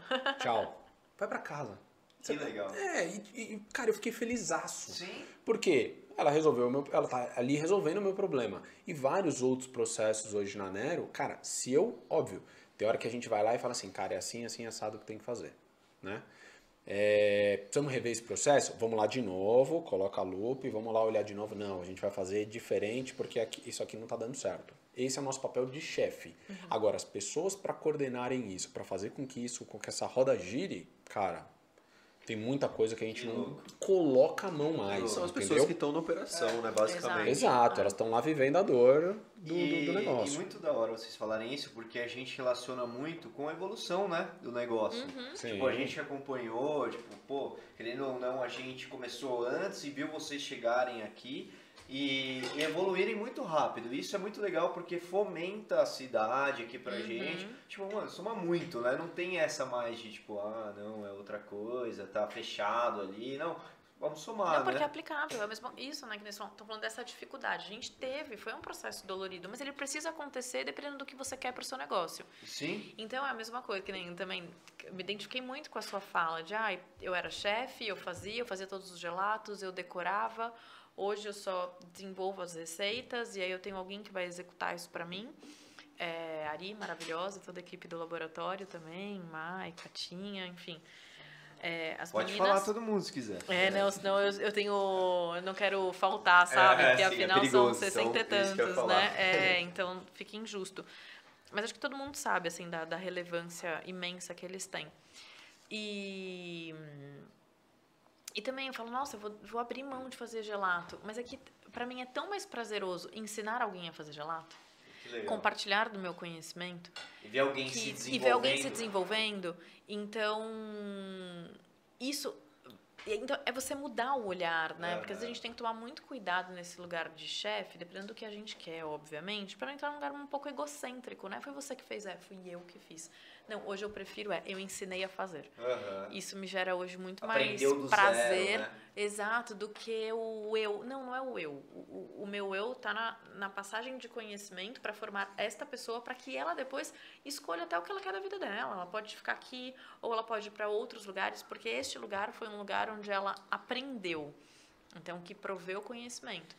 Então, é isso também que me tira da, da A posição falando, fetal, é, sabe? essa semana a gente fez uma reunião, a gente tem, tá tentando cada vez mais fazer reuniões fora da Nero, porque assim, Uhum. a Camila a Antônio o tempo todo, então a gente, pra, pra dar uma, uma desestressada, Obrigado assim. por falar isso, viu? A gente também tá. Importante, Ó, aqui, importante. hoje nosso escritório aqui, o Fora da Curva aqui, a gente também quer migrar um pouco para mudar um ambiente e até mesmo Sim. descentralizar a galera aqui. E para né? ser menos É. acionado mesmo. né? E aí a gente tava, a gente tava batendo um papo e, a gente- e eu tava até falando isso pra Camila. Eu falei, cara, eu vejo que tem nessa experiência toda, sei lá quantas pessoas passaram pela Nero, muitos funcionários e tal, mais de 100, 150, sei lá.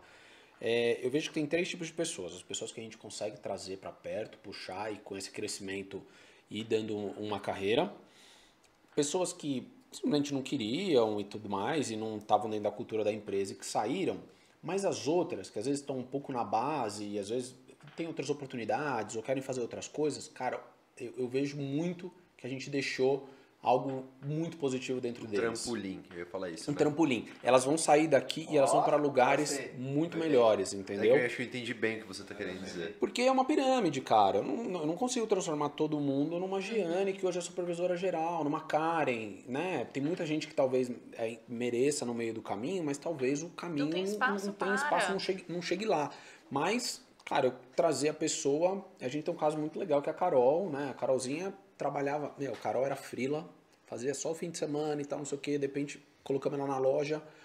Aí ela virou supervisora da loja com 19, 20 anos, menina super responsável. Ela saiu para fazer é, faculdade e eu, cara, eu virei para ela e falei assim: fica tranquilo, não vou nem dar tchau que você vai voltar. Melhor ainda, né? Menina voltou como estagiária. Hoje ela cuida de todo o financeiro da Nero, entendeu? Assim, focada, trabalhar bem, faz todos os processos e tal. Então, cara, é, eu vejo que, pô, olha a oportunidade que eu dei pra essa menina. Um primeiro, um primeiro momento ali no qual ela queria só uma renda extra. Aí ela falou, pô, legal, tem uma rendinha aqui, vou fazer minha faculdade. Já Legal. começamos a passar uma noçãozinha ali pra ela e tal. Vou fazer uma faculdade, de repente o caminho dela era outro. Assim como a Ana, que é uma amiga dela, que não voltou pra Nero e também foi fazer faculdade. E depois ela voltou pra empresa com outro know-how, com outra visão e, Só cara, é- somou, né? Exato, ela é meu braço direito, a Michelle é meu braço esquerdo, não ando sem as duas, entendeu? Então, mas por isso que eu, é, a gente, eu enxergo muito isso como muito positivo para vocês, de modo geral, o jeito que Sim. vocês tratam as pessoas ali dentro, é, tudo que vocês fazem refletem, né? É reflexo. Cara, a cultura vem de nós dois e vai indo embora, igual uma Sim. cascata, entendeu? Perfeito. E hoje vocês estão, estão com oito lojas, né? Sim. A, a- a última, mais recente, onde que é? A No? Iguatemi Campinas. Guatemi Campinas. E dessas oito, assim, é, shopping foi o mais difícil, você acha, assim, de se adaptar, vamos dizer assim, né? Porque é diferente, igual a gente estava comentando aqui. É, é, shopping é um desafio, cara. É, a pandemia complicou muito esse processo, porque é, a, gente, a gente é novo em shopping, Aham. né? Então o Dom Pedro foi a primeira loja em setembro de 19, com seis meses de loja veio uma pandemia. Ficou 140 dias fechado, abriu muito fraco, o shopping deixou de ser um lugar atrativo para as pessoas por conta da pandemia, fechou de novo e reabriu. Então agora a gente está num processo muito legal de retomada, mas que foi muito... Tá vindo quente, você tá sentindo? Exato, tá conturbado, melhorando né, muito. Tá verdade. melhorando muito, é. E aí, no meio da pandemia, a gente abriu galeria, Iguatemi Sorocaba e Iguatemi Campinas. Iguatemi Sorocaba e Campinas tem um mês, muito difícil ainda de, de ler a loja, né? A gente reconhece, é muito legal. O shopping, ele te traz uma visibilidade. O que, que a Marca, gente... né? Pensando de marca. de marca. Pensando no conceito de marca, o que, que é mais rentável hoje na Nero? Loja de rua. Não tem segredo, não tem o que falar. As lojas mais rentáveis são as de rua. E Por o quê? intangível, né? Também. Exato. Você paga menos, né, de aluguel, de não tem condomínio, não tem um monte de outras coisas, você paga muito menos, mas ao mesmo tempo você é, é uma coisa limitada. Só que o shopping, né, na nossa estratégia, ele ajuda muito a gente a chegar a cada vez mais lugares. O Janeiro é muito reconhecida. Cara, é muito legal quando a gente tá ali a paisana dentro, no, ainda quando eu tava só no Tapume, na loja de, do Guatemi Campinas, que a gente acabava indo mais do que Sorocaba, as pessoas falam, caramba, olha, vai ter uma Nero aqui. Putz, que delícia, adoro a Nero. Já associa, já entendeu? conhecia, né? Associa a marca e nem sabe que é o Antônio, que é a Camila, né? Mas ele associa a um, a um produto de qualidade, um produto legal, entendeu? Então, pra gente, esse, esse processo, assim, é... ele ainda é custoso. O shopping é um grande desafio, um grande desafio porque não é barato, tem muitas exigências, né? Então, por exemplo, putz, você tá no shopping, eu tô na loja de vinhedo, eu ponho a floreira que eu quiser, do jeito que eu quiser, faço um deck e tal, não sei o quê. Já no shopping. No shopping, a floreira, padrão Tudo. e tal, não sei o que, blá blá blá, não tem o que fazer, sabe? Horário, tudo é bem limitado. Horário. Então você tem que abrir às 10 horas da manhã. E aí, das 10 ao meio-dia, você não vende nada. Por curiosidade, eu falo até freelancer assim, é tranquilo ou tem que ter cadastro, dependendo do lugar? tudo mais? Ah, é, É. tranquilo assim, É, de- depende dos horários equipe, assim. tal. É, o acesso, quis dizer antes assim, a do, shopping. do shopping abrir fica um Sim. pouco mais complexo. Daí o que a gente faz é colocar o freela no horário que ele entra, como qualquer Entendi. pessoa. Ele entra na loja e Pelo fato de estar aberto ali é mais fácil estar entrando, Exato. entendi. Ah, E, e é legal vocês falarem isso, até mesmo para quem está acompanhando aí ainda, a galera tá cobrando aqui os comentários, né? E eu vou, vou até dar uma lida, mas pro pessoal que está acompanhando aí, é, hoje, só, é, sócios fundadores da Nero Gelato, Camila e Antônio estão aqui com a gente de novo. É, de novo não, né? Porque de novo é offline, né? A gente já conversou, a gente já Pela conversou primeira vez no Tudo é Negócio, É, né? Nossos desculpa. áudios que são podcasts. É, bom. quase isso, né? E semana que vem já tem outros convida- convidados, inclusive também o Antônio Soma, um grande parceiro nosso. Meu ex-chefe vai estar aqui semana que, Que vem. demais. É, e ele abriu um negócio, largou. Minha chefe é uma das minhas melhores amigas. É. Ju, te amo. E eu fiz o Empretec com ele, ó. Inclusive eu tô até com a caneca, que você tem que fazer uma empresa lá no Empretec, ninguém sabe, mas. Então, Tem e, sigilo. é, e, e eles fizeram da caneca, eu comprei a caneca deles e ele vai estar aqui Demais. semana que vem, Antônio Soma. E de verdade, muito legal ter vocês aqui. Não foi à toa que vocês foram os primeiros convidados nossos, tá? Porque a gente sabe dessa aqui que a gente tem papo para mais de hora, né? Muitas e, horas. De verdade, muito obrigado por vocês terem vindo. E eu queria entrar num ponto também, é, até mesmo pra gente que é legal, o amadurecimento de vocês, pra quem tá acompanhando desde o começo. É, o Antônio e a Camila começaram juntos a Nero Gelato, eles eram casados, têm, uns, têm um filho juntos, né? E hoje não são mais casados, mas tocam um negócio perfeitamente com amadurecimento que é invejável, eu posso dizer assim. Porque é muito difícil, né? e, bastante. e eu acho muito legal isso, de verdade. Tipo, pô, vocês são muito fora da curva. Ó lá. Já. E queria que vocês comentassem um pouco disso, até mesmo pra servir de case pra galera, porque é muito foda isso. Vocês tocam da mesma maneira, com a mesma seriedade. Opa! O profissionalismo não muda, isso a gente é um negócio que a gente preza bastante pelo profissionalismo do negócio. Você falou de abrir no shopping 10 horas. Eu acho que nunca teve um dia que a gente não abriu um dia que a gente realmente tem que abrir. Isso é um negócio do profissionalismo. Sim. E às vezes por uma. A gente vê muito, muito acontecer isso, né? Por divergência de sócio. De repente, ah, o meu sócio não foi hoje, não vai abrir o negócio. Imagina. E assim, aproveitando até pra, pra parabenizar vocês ao vivo, de verdade. É, a gente se espelha muito em vocês, em todos os, os quesitos.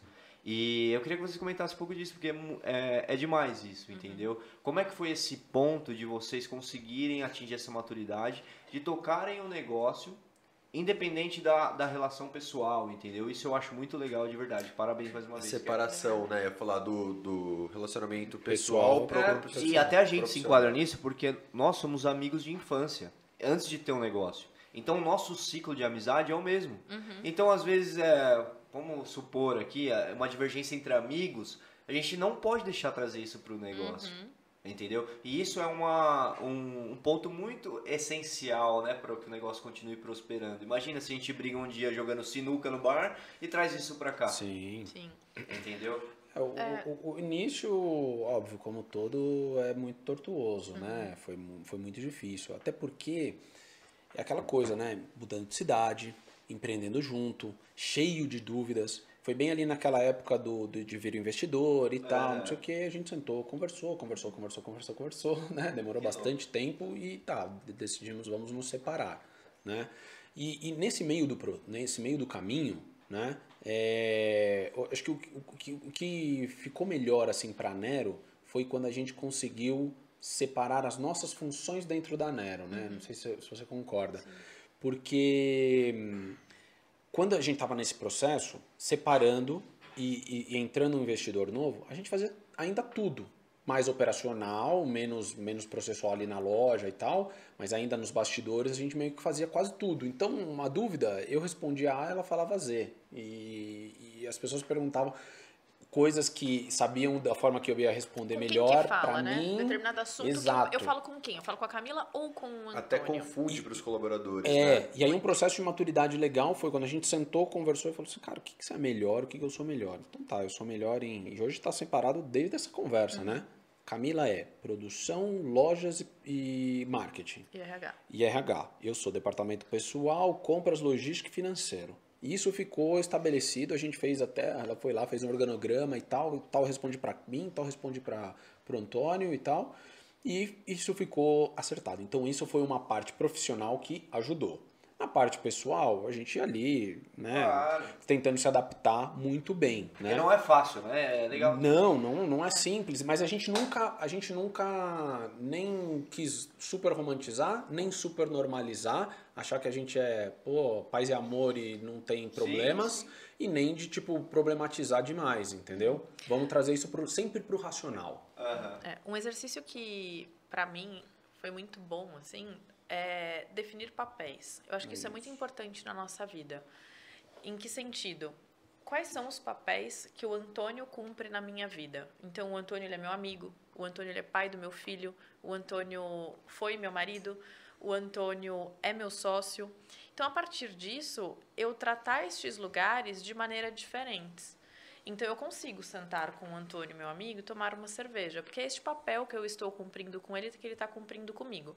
A partir do momento que eu percebo que existe ali que está vazando, né, para algum outro papel, tanto que a gente se policia muito. É. Então, ontem, por exemplo, o, né, a gente tem o nosso filho, e o nosso filho, e a gente entende que como Galã, família, galã. galã Maravilhoso. uma outra coisa que é importante, né? É, eu entendo que nós ainda somos uma família, mesmo não sendo tradicional, né? No sentido de ter o pai e a mãe ali juntos diariamente, enfim, nesse modelo que é dito como padrão. Mas sim, então, ele, por exemplo, passou em todas as matérias do colégio e a gente falou, vamos comemorar. Tudo bem que ele fez o mínimo, mas de qualquer forma é importante, né? A gente também tem que Sim. comemorar o mínimo, né? Porque o negócio que a gente é, fica esperando sempre chegar Sim, um sim, negócio uau para comemorar. Então, voltando para a situação. E aí foi almoçar nós três. Que era uma coisa que a gente não fazia há meses. Há muito, tempo. É, então ali eu tô no meu no, no papel amiga do Antônio e pais do Pedro. E aí a gente começou a falar de Nero, e o próprio Antônio falou assim: amanhã era domingo, amanhã a gente Corta. fala sobre isso. Não tem o, o papel sócio, não cabe nesse momento. É Então- saber separar, né? Então é a mesma coisa como amigos, né? Então, hoje, né, no marketing tem a Lara que é minha amiga pessoal, antes de ser funcionária da Nero. E aí eu busco tanto cobro muito isso em mim, né, por ser a gestora e e ela tem maturidade para entender isso de que neste nestas oito horas de segunda a sexta o papel que a gente cumpre aqui é de funcionários da Nero fora daqui, no nosso sábado, no nosso domingo, é o nosso papel de amigas. Então eu não vou virar para ela e vou falar, ai, então, olha, porque amanhã tem o patrocinado XPTO. Nunca, num ambiente em que o papel que eu tô cumprindo é de amiga. E às vezes a gente acha isso simples, mas não é. Não é. Então é isso. Então, assim, é o exer... foi um exercício que eu utilizei para que a gente é, tenha uma convivência a melhor possível dentro da Nero e com as Sim. nossas questões pessoais e, e amigos em comum a gente tem E até também. que não afete outras relações também, né? Exato. é. Não, e que o funcionário não alguma fique perdido ali é. no meio das Não, nossas e até mesmo falando isso pra vocês, vocês trouxeram isso pra nossa realidade do ponto do que de separação de, de responsabilidade Uhum. que a gente não, não fazia até que a gente conversou com Sim. vocês. E foi Começo de 2021, pra vocês verem como marca. É, né? e é recente isso, né? A gente até então não separava. E o excesso de proatividade dos dois acaba confundindo toda a empresa, Exato. né? E conflitando a relação até, né? Acho muito legal vocês falarem isso, porque, meu, Você com a gente. De novo, gente, nós- desculpa. Mas... Nós não, era, não somos, não vamos ser casados, mas tipo, com a gente também rolou um pouco disso, entendeu? De exatamente a- a- o excesso de proatividade começar a gerar conflito, porque, meu, todo mundo queria fazer tudo, a gente queria resolver, e às vezes eu resolvia um pouco de um jeito, o Vini um pouco de outro. Na minha opinião, nada disso é, é ruim, entendeu? Porque Sim, eu tenho é minhas é o características, ele jeito. tem a dele. Aham. Então, vocês foram. foi muito legal que vocês foram tipo, muito importantes para nossa trajetória também. Porque é, é algo que a gente já tinha ideia, a gente já tinha estudado um pouco, mas Sim. ninguém tinha validado, sabe? Meio que Aham. Será que empreendedor. funciona? Por isso eu falei assim, meu, trocar ideia com empreendedores. Tipo É assim, muito aqu- rico. aquelas pessoas que estão na prática, sabe? Sim. Que estão vivendo isso do dia a dia. O nosso consultor fala, né, que a sociedade ela é um casamento. Só que ela é um casamento ainda mais complexo porque normalmente ninguém cede. Exato. Então, isso no casamento nossa, alguém cede, No exato. casamento alguém, alguém cede, né? Então você fala, não, eu quero que isso aqui seja da melhor forma possível. Às vezes na sociedade vira um embate de poderes, né? E aí ninguém acaba não Fala, não cedendo. vou arredar, meu, não vou arredar o pé. Exato. Então aí, é, então a gente também tem que estar muito atento a isso. Sim. Tudo bem, eu também posso ceder aqui, né? Então eu cedo pro Antônio, às vezes ele cede pra mim e Quando cada um tem seu chapéu, fica mais fácil. mais fácil, porque daí você você escuta, né? Então às vezes eu tenho praticamente tenho que pedir autorização, não autorização, né? Mas é isso do tipo Não, tem tem budget, tem orçamento sim. Tem e ele que orçamento. cuida do financeiro, entendeu? E aí às vezes cabe a mim até argumentos ótimos. Pra ele ir lá e falar assim, Você tem que não, então vender tá bom. ele, né? Nossa, é o Meu, dia inteiro. Não, a Lara é cara. craque nisso. É. relacionando Ela mais tá um aí, pouco- inclusive, viu? Dei uma olhada nos comentários. É. A Lara tá aí. Antes dos comentários, né? Falou, inclusive, vou puxar um pouco Tá disso. atrando esses comentários, hein? Olha, Tem que faz, gerar ó, o Não, pra não, vocês ó, verem, Manter faz, audiência, audiência. manter. faz Camila- duas horas que a gente tá Ó, aqui já, inclusive, gente. Pepe tá ligando aqui. Eu Quer falei, atender? Pode atender, se quiser. Vai, fica tranquilo, vocês estão em casa? Essa ligação Bota é ele ao vivo aí pra gente. E agora você sabe disso, né? É, exatamente, mas ainda Tudo não bem? liga. Eu tô aqui A minha- gravando ainda. Boa, gostei, tá ótimo, tá tranquilo. Tá bom? Tá tudo nosso. A mamãe, quando sair daqui, eu te ligo. Ó, a vida real do É, empreendedor. mas é isso, ele tá. Tá bom? Esse é o Fica Tudo é Negócio do. Fora da Curva, Te galera. amo. Exatamente, uma conversa, né? Natural. Exato. Então, Com sushi, inclusive. Inclusive, eu vou até puxar os comentários aqui, que teve uma- contar. uns comentários legais aqui. Inclusive, tá obrigado a todo mundo que está aí assistindo, todo mundo que está acompanhando Beijo, mais amo, uma tchau. vez. Obrigado a todo mundo que está aqui, o Fre também, a Letícia ajudando a gente. E todo mundo que fez isso aqui acontecer, né? Foram várias pessoas e graças a Deus a gente conta com muitos amigos que fortalecem a nossa, Sim. a nossa correria, muitas pessoas que compram a nossa ideia, né? E vou até ler uns comentários Ah, aqui. não, fala, aguenta aí, aguenta aí. Não, Dá, dá aquela antes disso, antes disso, eu vou falar dos patrocinadores. Não, Não, não tem patrocinador ainda. Quem quiser patrocinar, inclusive. Ah, então- esse É. foi o melhor merchan, você viu? É, Eu vou falando, chamou. ainda não tem patrocinador, então pessoal que tá Se você assistindo, quer aparecer nesse momento aqui, ó, no auge da, da live, ó, entre em contato de- no direct do Instagram, beleza? É, isso é um ponto muito importante também pra gente, porque a gente fez tudo isso aqui com recurso próprio. Sim. Então a gente não precisou de ninguém, vamos dizer assim, ninguém investindo, né? E isso é uma vantagem também, porque a gente pode escolher quem são nossos parceiros. Óbvio. Então, e é queremos isso que a gente pessoas quer. que comprem o nosso sonho. Liberdade. Exatamente. Então, a gente Estão tá alinhados. né? É, exatamente. A gente já tem, já montando, montamos isso aqui. A ideia é ser orgânico, trazer pessoas que a gente gosta de conversar. Ó, que elogio legal pra vocês aí, pessoas que a gente gosta de conversar. Então, quem quiser aparecer aqui na nossa, nossa tela, quiser aparecer nos comentários, entre em contato no direct do Instagram, arroba fora da curva com K. E dá um toque lá que é é uma boa oportunidade, né? Estamos contando, estamos procurando grandes parceiros, né? Pessoas Sim, que sim.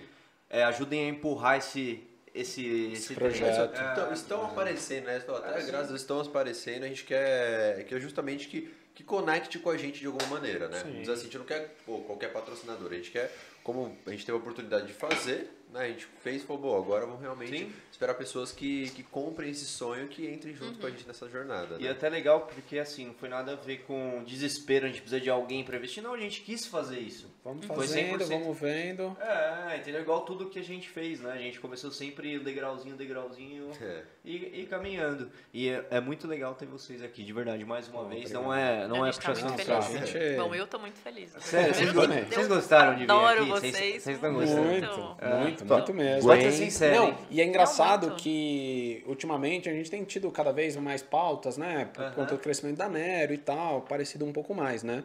E eu sempre falei pra Camila, pô, você é a cara da Nero, você é marketing e tal, não sei o que, vai lá e, e aparece no, no negócio. Aí teve, sei lá, semana passada, né? A gente teve que dar uma entrevista lá no, no- no- na loja de SBT, Campinas, né? no Iguatemi, no SBT. E aí a Camila falou, meu, não vou, hoje eu não vou. Sábado e tal, preciso fazer umas coisas e tal, não sei o que, lá, lá. vai lá você, bonitão.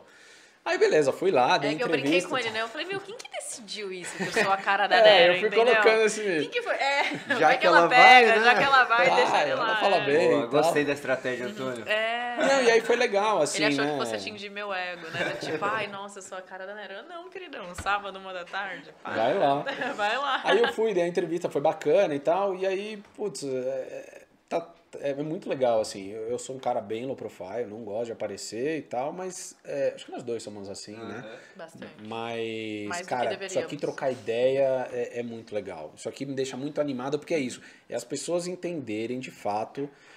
Porque, cara, tirando os meus melhores amigos, ninguém sabe dessas histórias aqui que a gente tá falando. E é muito legal contar elas. Obrigado, obrigado, viu, pra vocês terem Mas é real Porque isso. assim, demais. Vocês virem aqui e abrir isso, né? Às vezes não é, às vezes nem a intenção de vocês. né? Porque se tem uma coisa que a gente nunca quis, cara, é romantizar, achar que empreender. Porque Não, isso é num maior que o post nosso no Instagram. negócio, na verdade, é, né? E num post no Instagram ali, você não consegue exprimir, Transmitir, transmitir, né? Reels de tudo um o que tá acontecendo, também, é entendeu? complicado. E uma outra coisa que eu penso, assim, muito, é que às vezes eu fico- quando o negócio está atrelado a uma figura, querendo ou não, você limita o crescimento desse negócio. Porque assim, e me limito também.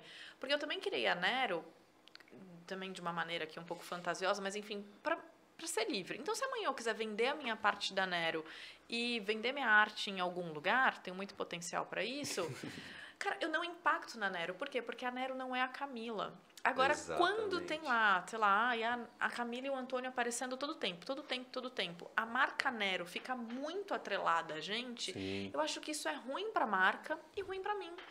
Porque daí é Depende isso, tá todo vocês, mundo. assim, né? É, O eu, famoso eu me equity, todo né, que falam. É, tá escravizado no sim. negócio, sabe? Eu escravizo a marca e me escravizo a ela. Não! A marca vai, ela é maior, eu criei aquilo. é, e aí é isso, treinar a minha equipe para que um dia eu possa fazer o que eu quiser. Se eu quiser ficar ali, eu vou ficar ali. Eu não mais. Tchau. E tudo bem, tchau. E é a Nero, a Nero tá lá. É. Sim. Legal. E é muito louco isso, porque a gente sempre defendeu isso também pra Cato. E hoje a gente tá entrando pro negócio que é muito a nossa cara. Sim. Entendeu? Igual esse daqui É fazendo. outro É, business. o- Mas ao mesmo coisa. tempo, tipo, não é Matheus e Vinícius. Uhum. A gente já, né, pela nossa maturidade, eu digo assim, a gente já pensa nisso como, cara, uma maneira de escalar, de não depender somente de nós. E justamente eu falo, Terceirizar o estúdio, alugar o Sim. estúdio pra outra Uhum. pessoa. empreender aqui também, né? É. E eu falar, até puxando o ponto que eu queria puxar aquela hora, cara, de propósito, que eu tava falando. Então, desde aquela nossa reunião, né, que a gente fez, que eu falei que aquela hora que você foi no banheiro, Vini, eu tava comentando com eles, foi muito legal, que na a gente também tava falando que a gente também começou, meu, uma época que começou a ter muito conflito assim. É muito legal por sermos pessoas que se relacionam muito bem, né? A gente conversa muito, tem muito diálogo. E, cara, o que, que tá acontecendo? A gente tá entrando tanto em conflito. E aí surgiu vocês, aquele almoço. Sim. Que, cara, separa o organograma, a gente já tinha organograma, só Uhum. que tudo, todo, os dois faziam de Sim. tudo. Né? Era, eram os donos. Largado ali. Exato. Então, vocês deram aquela luz, meu, divide, separa. Então, a partir de, sério, de- tipo assim, acho que não foi nem uma semana, acho que foi no dia seguinte, a gente meio que separou total, assim, falou, cara, vamos tentar, óbvio, você precisa de alguma coisa, você me avisa, Claro. Sim. Tira férias, saiu de... Hoje, por Isso. exemplo, não sendo um casal, a gente tira férias em momentos diferentes. Sim. Então eu vou lá, passo com ele, às vezes a equipe dele precisa, óbvio, eu não vou ajudar com Como a ele, né? profundidade ou ma- mas Esse né, ponto, esse mas ponto. E, e aí a mesma coisa do meu lado. Então, inclusive, semana que vem que vem férias. Uh, nem acredito. Esse ponto que eu ia falar, entendeu? Uhum. Tipo assim, igual você falou assim agora, um exemplo, é, exemplificando só, né? Ah, eu não vou fazer, não vou entregar como ele, mas eu vou fazer o básico. Pra rodar eu vou fazer, entendeu? isso, E não a vai galera demais. tá direcionada. Ao mesmo tempo, cara, foi pra mim foi muito tão libertador que tipo, né, eu comecei a inclusive mandar muita mensagem pra Camila de É de demais, né, relacion- Camila? Pode Amo, falar. não é? Eu adoro, eu adoro. Não, tipo assim, cara, foi muito obrigado. vou começar a E mandar o pra bom você. é que são mandar, duas pessoas mandar. que falam muito, né? Então é isso, é uma troca de podcast Não, maravilhoso. assim, energiza, Não, juro, é. sabe? Energia, assim, tipo, eu falei, meu, comecei a me conectar mais às pessoas, sabe? Alguma coisa que eu sempre gostei muito, mas por nós dois sermos donos, assim, e fazer de tudo, não, não a gente eh, não acabei, como posso dizer assim, me desenvolvendo em uma área específica. E a partir desse momento, meu, começamos a nos desenvolver em certas áreas e a gente começou a entregar mais para a empresa. E aí que eu chego no ponto, que é uma palavra muito forte, que veio um pouco junto, né, com a pandemia, mas um pouco no finalzinho, para para mim pelo menos, que é o propósito. Que, meu, eu comecei, eu realmente encontrei o meu propósito. Que foi o que eu falei pra a gente tava comentando antes, né? A gente era operacional, a gente fazia entrega, a gente pagava boleto, fazia de tudo. E eu comecei a ficar meio que surtar, precisar de terapia, É, igual você você falou, sabe, de fazer, cara, de, de me sentir mal, que eu falei, meu, eu preciso trabalhar. É só que isso, eu não é, você consigo fazer tudo. E eu falei, meu Isso. propósito, eu entrego. Aí eu comecei a entender que eu entregava mais. Estando aqui no escritório, me relacionando com outras pessoas, abrindo network, né? E fazendo as pessoas, nossos colaborador- colaboradores que estão aqui, Uhum. crescerem, ganharem mais, pô, trabalhando no escritório, não mais na operação. Então, realmente, eu não precisava ser o dono, o chefe do restaurante. Então, quando eu entendi um pouco desse propósito, né? Que vocês estavam falando é uma coisa que marcou muito pra mim também naquele almoço que a gente teve. Para de olhar a câmera. Meu, a gente já tava com. A gente tinha outro negócio na época. Cara, eu viciado em olhar a câmera. Eu gastava horas, aquilo me corroía por dentro, sabe? Meu, eu não acreditava Confia na na galera que tá lá na Exato. operação. Então, sabe, foi, foi, foram algumas confia e coisas deixa fluir, assim. porque confiar é confiar no seu próprio trabalho. Exato, que eu falei, cara, qual que é o, qual que é o meu propósito aqui, sabe? Eu, eu me relaciono bem com pessoas, eu amo empreender. Eu falei assim, eu não quero ser comerciante, isso daí eu identifiquei lá atrás, entendeu? Porque se fosse para ter uma loja, entre... meu, a gente já paria, teria pa- parado de fazer o que a gente faz há tempos. Uhum. Então, o nosso propósito é muito maior, então eu preciso de pessoas para crescer, meu. eu Preciso crescer com pessoas, a gente não vai nunca crescer sozinho, a gente precisa dividir um pouco disso. Que aí veio, sabe, abriu mais um pouco daquele negócio de uma rodada de investimentos, né? Que Sim. quando a gente terminou, eu olhava para mim, não, como assim uma rodada? Pô, importante, né? Pegar uma grana, mas tá, mas a gente sabe como investir um pouco disso, então foi muito gratificante, sabe? Foi muito é, prazeroso e também, tipo, agregou muito pra nós, todas as conversas que a gente já teve e tudo mais. Então, esse momento só que eu queria partilhar agora, né? Como você Aham. falou, Antônio, o podcast é exatamente isso. A gente ficou tão feliz, sabe? A gente aprendeu tanto que a gente falou, cara, a gente precisa começar a fazer isso de uma maneira natural. Precisamos sentar aqui e começar a trocar ideia com as pessoas, porque olha o que a gente fez ali, longe de câmeras, né? Sempre com amigos. Eu nunca consegui me expressar dessa maneira no Instagram, no Instagram, tipo no, no feed ou no stories, mas o podcast tá aqui pra isso, entendeu?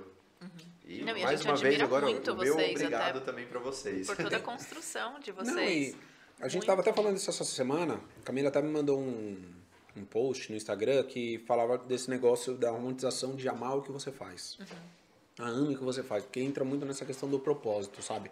Quando você se propõe a fazer alguma coisa, é uma pressão muito grande você falar assim, cara, Você ame o que, que você faz, tem que amar o que você faz. É, trabalhe com o que você ama e não Que tenha isso que é trabalhar jamais um dia. Ninguém É. vai amar todo dia o trabalho, Cara, né? tem vários dias que eu, porra, Como que eu dizia quero... o seu Madruga, o ruim não é o trabalho, é ter que trabalhar. Exatamente. Gênio.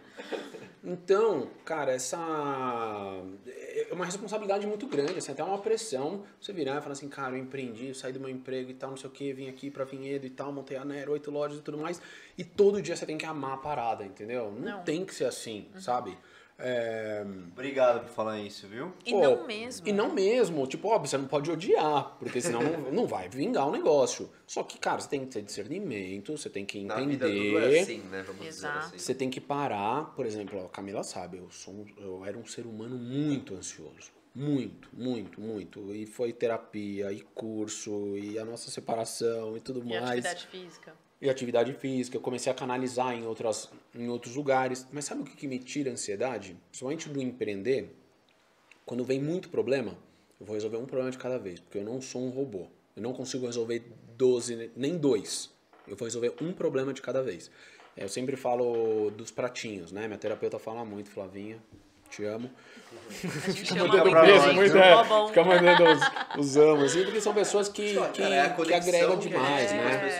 É, pô, minha terapeuta é fodástica, Pra assim, gente cara. tá aqui, temos muitas pessoas, né? Quem tá vendo aí que Muito. conseguem, são, fazem Não parte só disso a equipe tudo da um Nero e tal, é. Exatamente. Então, ela sempre fala muito, cara, vai organizando os seus pratinhos, vai organizando, igual o cara lá no equilibrista, né? E, e aí tá, vamos fazendo um- uma coisa de cada vez. E a ansiedade vai passando, você vai resolvendo um problema de cada vez e tal. Agora, cara, é muito lindo todo esse processo de abertura de loja, né? Pô, a gente abriu três lojas em um mês, duas lojas em dois dias.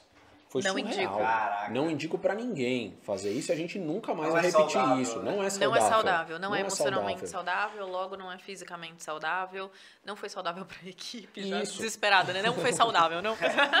Mas E aí, só que aqui, né? internamente- É objetivo. É, mas É, só que internamente o que, que acontece? A gente ali como, como donos do negócio, como sócios, a gente vira pra gente e fala assim, calma, vamos resolver um probleminha de cada vez? Então qual que é o maior problema agora? É esse, então vamos resolver. Qual outro problema? É esse. Tá, qual tá sendo o problema? Esse. Então vamos resolver um problema de cada vez, assim, sabe? Porque aí você vai tirando a ansiedade sua, você vai tirando a ansiedade da sua equipe e você vai direcionando o negócio. Eu sempre falo que o dia que eu não souber o que fazer, aí eu, eu tenho um problema. Eu falo, cara, eu não sei o que fazer. Eu tô sem alternativas. Esse, esse dia ainda não aconteceu na Nero. Vários dias eu desesperei. Eu falei, qual é o melhor caminho? Qual é o caminho que eu tenho que seguir? Mas, cara, falar assim, eu não tenho caminho nenhum, esse dia ainda não aconteceu. Se acontecer, eu vou levantar a mãozinha, vou pedir ajuda pra alguém e tal. Humildade também, né? Óbvio, humildade. pedir é, desculpas. Pedir Nesse desculpas, a gente teve que pedir por muitas exemplo, desculpas. né, dessa abertura de três lojas em um mês praticamente, porque Vinhedo foi praticamente uma loja nova, né? Por mais que você reforma, uma operação que já funcionava, mas ela abriu e é isso, dobrou o faturamento. Você fala, caraca, então é uma, ou uma loja nova dentro da mesma loja. Fora as outras duas operações. E aí foram muitos erros no, no meio do caminho, assim. E aí das nossas funcionárias, assim, virem falar e falar, cara, o que, que vocês permitiram, né? Que acontecesse aqui. Óbvio que é isso, tá todo mundo tão comprado que você fala, a gente vai entregar. Mas qual que foi entrega. o tamanho da. E a galera entrega. Nossa, nossa galera entrega muito. Mas ao mesmo tempo, qual foi o tamanho da dor pra essa galera? Isso que eu ia falar. E aí. Qual foi o ônus, né? qual É. foi- E foi muito ônus. E aí você fala, nossa, a gente permitiu isso. Precisaria ser melhor aí é planejado. isso. É isso. Das alternativas, a gente não deu as melhores em- Exato. em alguns Mas momentos. Mas a gente foi lá e falou, desculpa, isso não vai Vamos acontecer. lá. Só que daí eu tenho que honrar o não vai acontecer. Exato. Então, porque também tem isso, não adianta você falar e você não entregar. Então é, não te entreguei, desculpa, isso não vai acontecer. Porque foram questionamentos, inclusive, muito pesados, assim, do tipo, vocês dizem que esse lugar é humanizado, ele não foi. E aí? Neste E você fala, não. Nossa, que merda, sabe? Enorme. Então também, e aí ter humildade pra falar, de fato, errado. desculpa. É, isso que eu falar. Acho que o Errei. principal é isso, você identificar, né? Igual você falou, meu, realmente, desculpa, mas não foi porque... É. A gente não imaginou, exatamente, não é que a por- gente falou Foi assim, por causa ah, de é. motivo tal, não como uma, não como uma explicação pra desculpa, né? Mas Uhum. tipo assim, aconteceu isso, isso, e eu não vou deixar acontecer nas próximas. Exato. Isso, vai, isso vai servir de aprendizado, eu garanto pra vocês, porque, meu, falhas... A Apple, a mai- as maiores Sim. empresas do mundo Nossa. falham, né? Não, não tem como nós ainda, dizer assim, como pequenos, né? Uhum, Não, pequeno. porque se não quiser errar, é só não fazer, cara. Porque aí você não vai errar nunca. Exato, é. Quando você estiver fazendo, se propondo a fazer, a melhorar, a crescer, vai, vai Não, ter é que- vários erros. É, pode parecer clichê, né? Mas é, é errando que você aprende, né? Tomando na cabeça, ainda mais nesse mundo que a gente vive de empreender, Sim. empreendedorismo né? é todo dia um aprendizado errando, né? Dia. Tem, tem uma frase do Ben Schmall, do, do- da XP, que ele fala uma coisa que é muito legal. Ele fala, cara, eu indico pra todo mundo, comece pequeno, porque você vai errar pequeno. E aí quando você for grande, você vai errar grande. Então você tem que passar por esse processo, sabe? Dessa vez a gente errou médio. Eu já senti que a gente errou bem médio aqui. Não podemos mais, entendeu? Então a gente tem que estar estruturado, porque vai, inevitavelmente, vai chegar o dia que a gente vai errar um pouco maior, né? Do que a gente errou dessa última vez, em, em alguns processos. É, então, começa pequeno, você vai errar pequeno, depois quando você for grande, inevitavelmente você vai errar grande. Muito louco, velho, de verdade. Tô muito feliz de vocês estarem aqui. e eu quero saber o seguinte agora. É, quais são os próximos planos, tanto de vocês é, pessoal, né? Que eu Sim. sei que vocês também têm outros negócios. Você falou aqui dos seus outros negócios, vai comentar um pouco agora. Você também eu sei que eu Sim. tenho. E quais são os planos para Nero e para vocês aqui para os próximos anos, assim, vamos dizer assim, pós-pandemia, né? Que mudou bastante o cenário. O que, que vocês estão pensando? Você, Antônio, você tem um, um negócio de vinhos, não é isso? ou Não, na verdade eu dou consultorias, Legal. né? Então eu sou consultor meio sócio num restaurante em São Paulo. Ah, isso. Dei uma consultoria para uma casa de vinhos e hoje Ah, é que eu lembro que você comentou algo de vinhos no último Isso. encontro nosso. E dei- fiz um processo ali, só o processo de abertura e tal, da parte administrativa, né? É, no Iaiá, Cava Manger, que é um lugar maravilhoso. Né? E dou consultoria no Toreiro Valese, já desde a época da pandemia, tem, sei lá, quase dois anos, meu. Então, a gente está fazendo um trabalho muito legal lá. É, e hoje eu dou consultoria também pro Olivier Anquier e pro Benoit no Ster Rooftop, que é um dos restaurantes do Olivier Anquier. E tô fazendo um trabalho com eles lá de, de consultoria financeira e tal, né? Porque eu fui me aprofundando nessa área e tal, então tem sido uma das coisas que eu tenho feito, assim, né? É, ajudado, principalmente em termos de processos, né? Legal.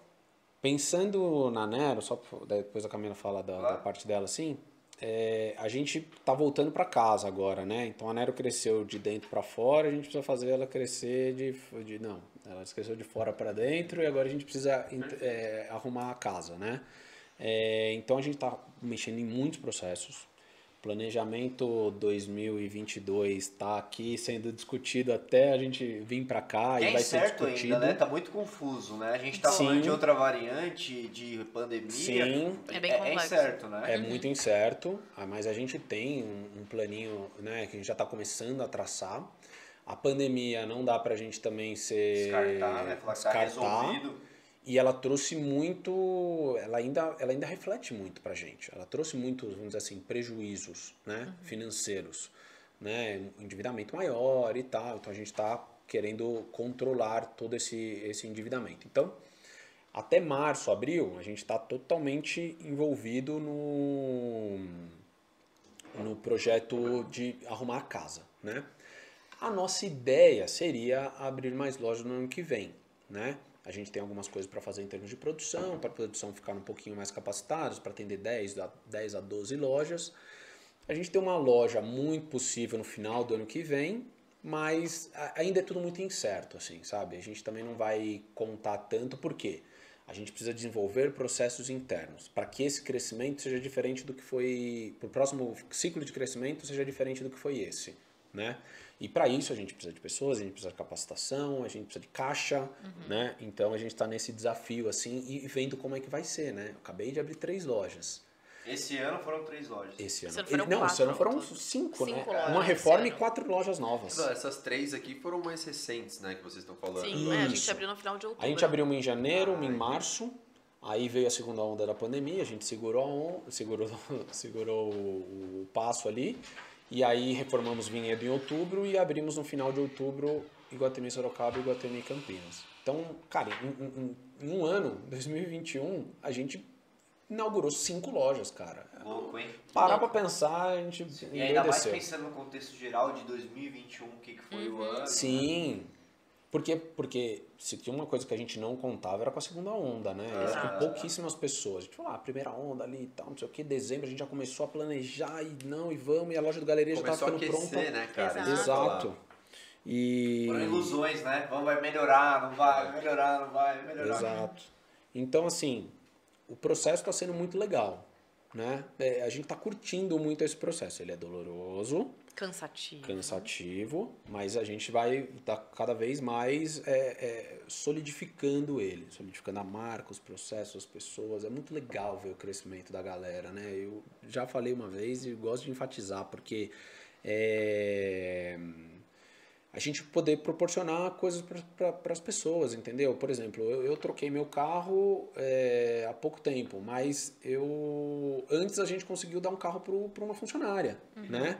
Conseguiu proporcionar. E, e cara, e para ela foi um negócio assim que ela falou: Meu Deus, nunca ninguém fez isso por mim e tal. Não, cara, tipo, me deusa não, é, é teu merecimento. Você trabalhou pra cacete. Resolveu vários problemas para mim, entendeu? Pra eu poder curtir meu filho, pra eu poder estar em casa, pra eu poder pensar em crescimento, pra eu poder pensar em outras Eu voltar a ter coisas. final de semana. Exato. Que. Acho que esse é o E- e- exemplo do crescimento junto, né? É, Uhum. e de você poder ter escolha hoje, né? Hoje, por exemplo, o último sábado eu passei fazendo planejamento, eu e Carol lá dentro da Nero e tal, porque a gente queria, meu, precisamos de paz, vamos no sábado e tal, vamos fazer, beleza, vamos lá. E, e a gente tem a escolha, né, desse momento, né? Vamos lá e vamos fazer porque isso é importante, né? Não porque, putz, se eu não fizer o negócio vai, vai, vai cair. Aí beleza, você E tem uma as coisa que é importante é que a gente tem escolha nesses cinco anos há dois anos. Pouquíssimo tempo. Porque também tem Sim. isso, né? Pra, porque aí, voltando lá para aquela questão do empreendedorismo, a romantização, né? Ah, não, você é dono do meu tempo. Ei, É, mais pera, ou menos. calma, Mentira, segura. mentiram pra você, né? Mentira, é, não, não tem essa não. Pelo menos não escolha essa opção para É. pra achar que, que é o que faz sentido para empreender. Então, é isso. Então, há, há É. dois anos a gente tem a escolha de não trabalhar presencialmente aos finais de semana, mas é isso. Tem tipo uns 70 grupos da Nero aqui para... É, gente, Pra Hoje dar eu uma olhei, olhadinha. hoje eu olhei, nem te falei isso, sem querer, eu fui tentar buscar uma coisa, um comprovante de residência que ela tinha me mandado. A gente tem 90, a gente tem 107 grupos em comum. Caraca. Cara, deve ter alguma coisa ali, eu, Hélio Pedro, tem alguma coisa de alguns amigos, grupo Sim. antigo e tal, não sei o quê, mas, cara, hoje a gente é separado há três anos, a gente 90% basicamente é não se relaciona mais É. pessoalmente, né? A gente é Uhum. paz do Pedro só. E, cara, tem 107 grupos em comum. 107 grupos. É até um- uma loucura, assim, né? Porque cada loja tem um grupo e tal, não sei o que, e tem ícone pra todos os grupos. E a gente se identifica Porque precisa se muito, né? comunicar. Organiza. É. Visualmente tem que estar organizado. A gente É. já sofreu isso também, colocar, gente identificar tudo da mesma maneira. Dez grupos ali, você não sabe qual que é qual, tudo Não, mais. não dá. E Cada até loja tem uma porque a gente, cor, por um a gente ícone. ser amigo, mesmo ciclo de amigos, nossos grupos de amigos são os mesmos além dos grupos de negócio. Então é muito semelhante ao que vocês Uhum. Sim. vivem, né? Sim. E até disso, né, é muito importante vocês falarem isso porque segrega pra, bem para quem está assistindo também que existem dois caminhos igual a gente, a gente é amigo também pessoal, mas também tem o business, então é importante essa separação que a gente já comentou. Cara, é muito assim. Tanto que até outro dia a gente brincou na reunião do, do, do- do- dos sócios, né? Porque a gente já tem, né? A gente nem comentou, mas a gente teve um novo aporte na pandemia, né? Aham. Para esse outro ciclo de, de crescimento, né? E, e aí a gente estava conversando ali na reunião, o Márcio, né? O Márcio, o Rodrigo e o Edu, que entraram na, né, na, na, na sociedade. E, e a gente até brincou, a gente falou assim, cara, a gente né? Porque a gente tava falando, ah, a gente tem que se inteirar mais como sócio e tal, não sei o que. Eu falei, cara, a gente tem essa dificuldade Tipo, de sócio interação. pessoa física, né? É, tipo, a gente tem essa dificuldade de interação, né, cara? Não que a gente tenha tabus nem nada e tal, eu torço muito pela felicidade dela, ela torce pela minha, mas é isso, tem uma separação. diferentes é, que a gente é tem rolês diferente. diferentes. Amigos conexões diferentes. diferentes. É, eu acho que o ponto diferente. é também que, meu, a gente fica muito tempo juntos. É, cara. Eu acho que, tipo, Pô, tem uma loucura. Não, é, eu acho que é do natural, assim, que também, igual ele falou, nós temos os mesmos ciclos de amizade, tudo a mesma coisa. E tem momentos, não que.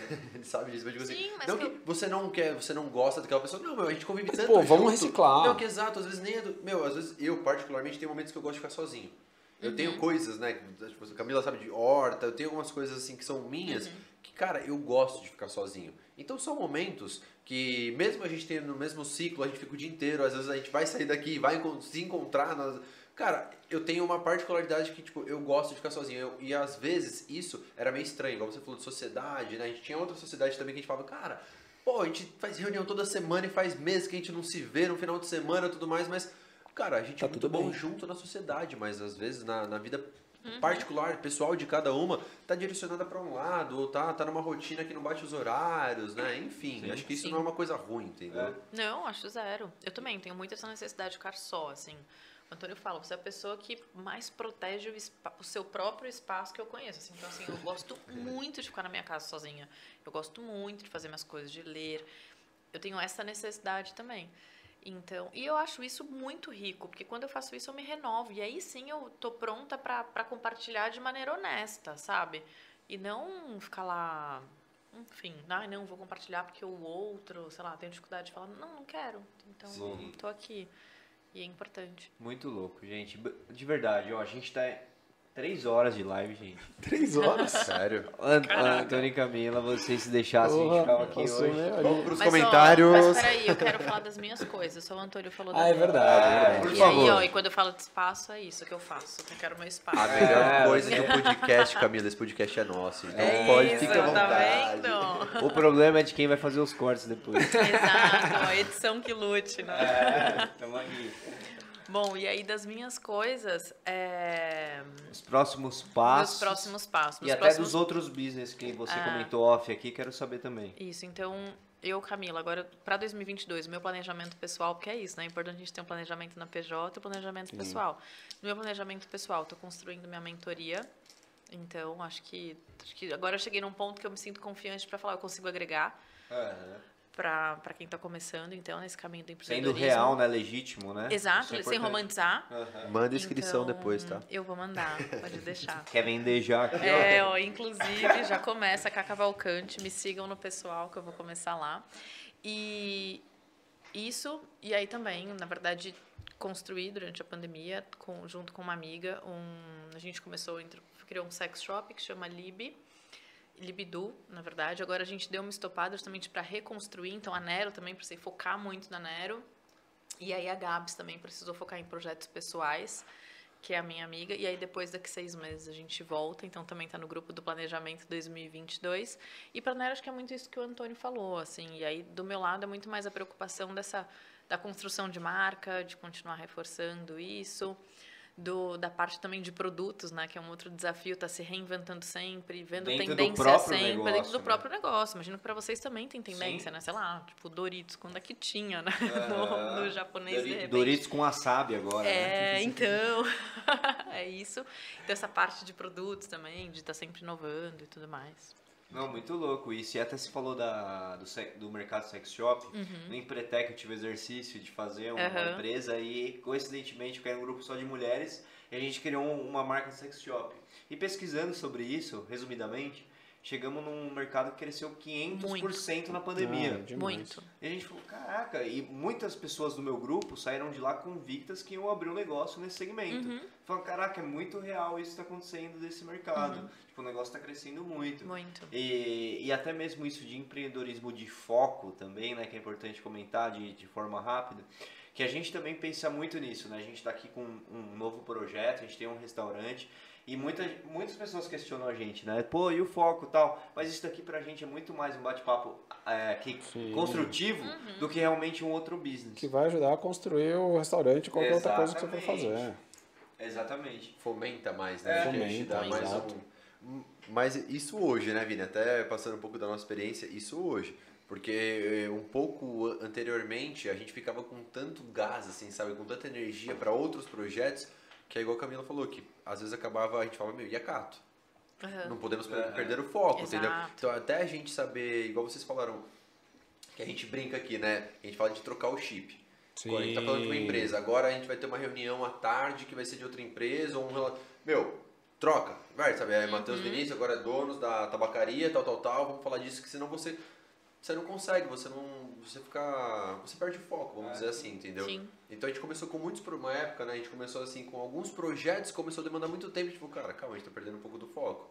Volta, né? A gente, Sim. é cato, é cato, cato, cato. Importante. Nesse tempo, né, igual o Vini falou, a gente, hoje, uma segunda-feira, que o restaurante não abre, a gente começou a descobrir assim, momentos que a gente falou, pô, agora a gente consegue né, é, separar um pouco o nosso tempo para um outro projeto que também é business, mas que não vai, não vai afetar a Cato, não vai tirar o nosso foco. E graças às pessoas que hoje tocam aqui, deixaram o sushi pronto pra Isso gente, falar. entendeu? E- Esse é o ponto final, entendeu? E para isso a gente tem que ter pessoas, tem que ter uma base.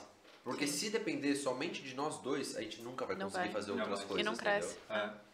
Eu posso, posso ler os Enfim, comentários? os comentários. Enfim, Gente, comentários. Nossa, a galera fala, ó, tô falando aqui. Né, pessoal da Nero fala muito. Falamos. Que ótimo, que ótimo. Gente, vou selecionar. Galera, desculpa por não ter lido todos os comentários hoje, ó. Galera, realmente teve bastante comentário hoje, viu? Que legal. Obrigado a todo mundo que tá aí, de novo, mais uma vez. Eu pedi para meus funcionários, tô brincando. É, mas realmente. Tem mais de comentaram aqui. 60, tamo, tamo bem, Vini. Posso, vou, vou ler alguns aqui que eu selecionei já, né? Que a Uhum. produção selecionou. Produção. Uhum. É, né, produção? Vou ler alguns aqui, ó. É, sempre vejo fotos do pessoal de Vinhedo com sobremesas lindas da Nero. Além, além da Cato. Opa, falou bem dos dois. Aí já, a Nero está na lista de lugares que quero comer muito quando for para o Brasil. Em persona. Ó. Agora que eu tô lendo aqui é minha irmã que mora nos Estados Unidos. Tá?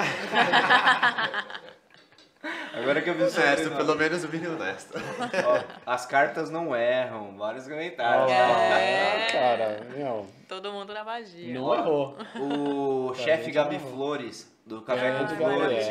Um abraço, Gabi. inclusive, isso eu falar pro cabelo, né?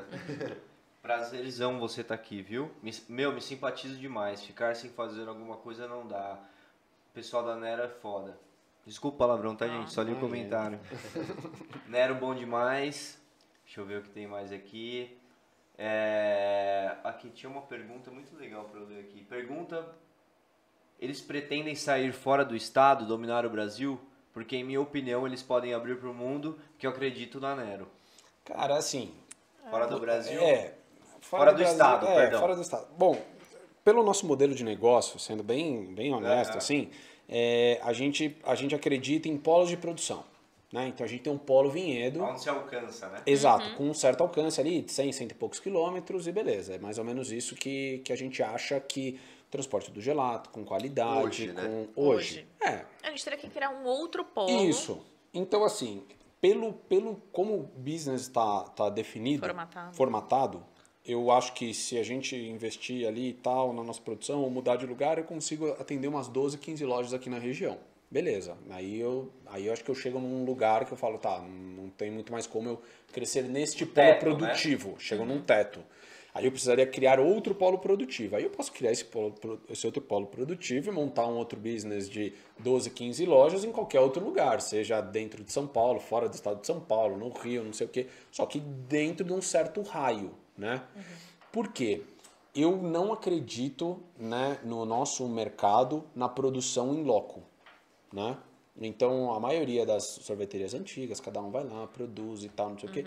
Pensando num negócio mais capilar, maior, eu, eu não consigo ver. A conta não me mostra de tudo que eu já vivenciei, converso e tal. Eu não acho que é tão efetivo assim, né? Então, acredito nesses, nesses médio polos de produção que ele vai atender ali. É, uma... Talvez pensando- certos pontos em certos regiões- pontos, uma coisa de 20 toneladas, 30 toneladas mês. Não consigo, não acho que eu teria que produzir mais do que isso num outro polo, porque aí não vai ser com a mesma qualidade que, que Esse, seria. esse ponto que eu queria trazer. Você está falando não só em números, né? Você está falando principalmente em qualidade. Em Qualidade, qualidade, totalmente. É. Qualidade, Aham. porque a distância, é a distância que a gente percorre, é, É o- o a tempo capacidade que de esse gelato vai ficar na armazenamento. loja. Exatamente. Exato, até ser servido, entre o tempo de produção e o tempo de estar na casquinha do cliente, tudo isso. A qualidade gente de logística. Só, só um ponto. Vocês já ouviram falar do In-N-Out dos Estados Unidos? In and Out. Não. Não. Depois eu comento sobre eles, que é Tá bem bom. parecido com a história de Ah. vocês.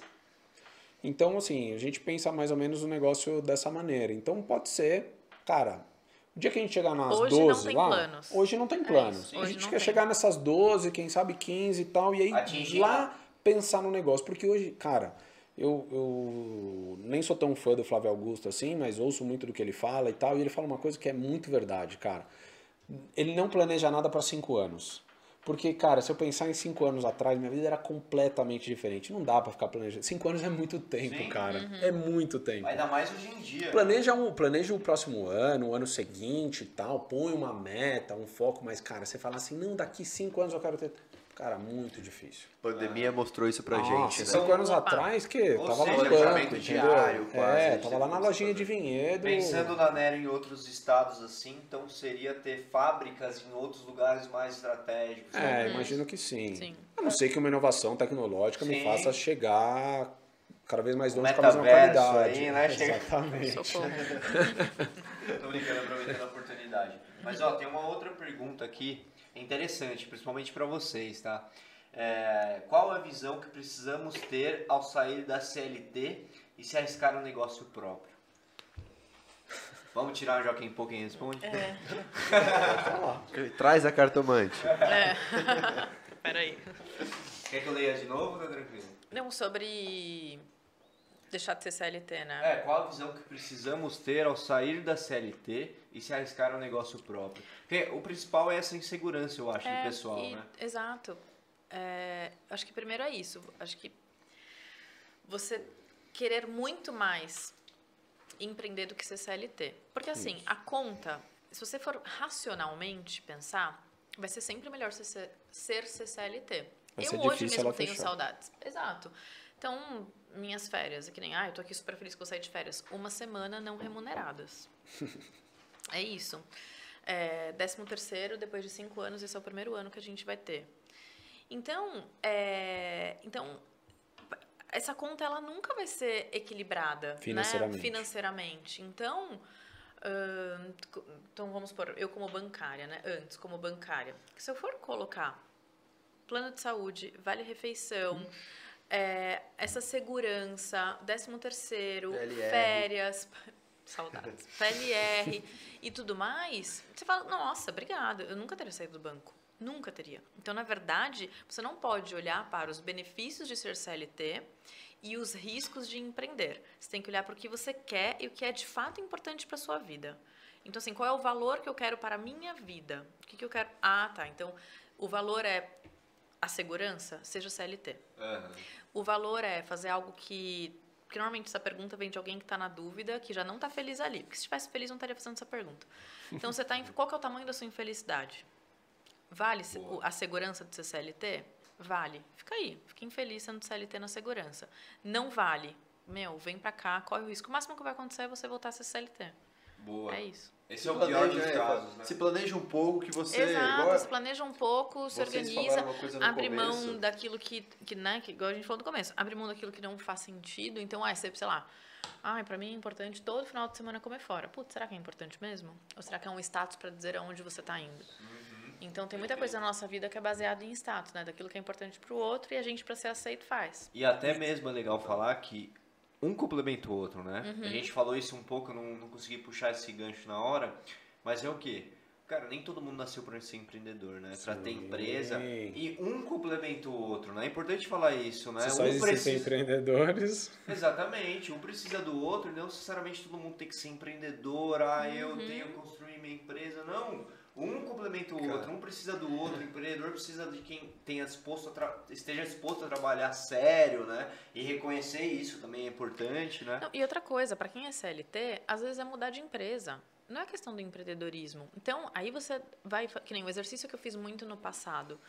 Cara, eu tô no, é isso, eu tô no Itaú. Dentro do Itaú, eu tô no segmento de investimento do Itaú. É o maior banco praticamente do país, é onde tem mais negócio, onde eu mais vou ter oportunidade aqui.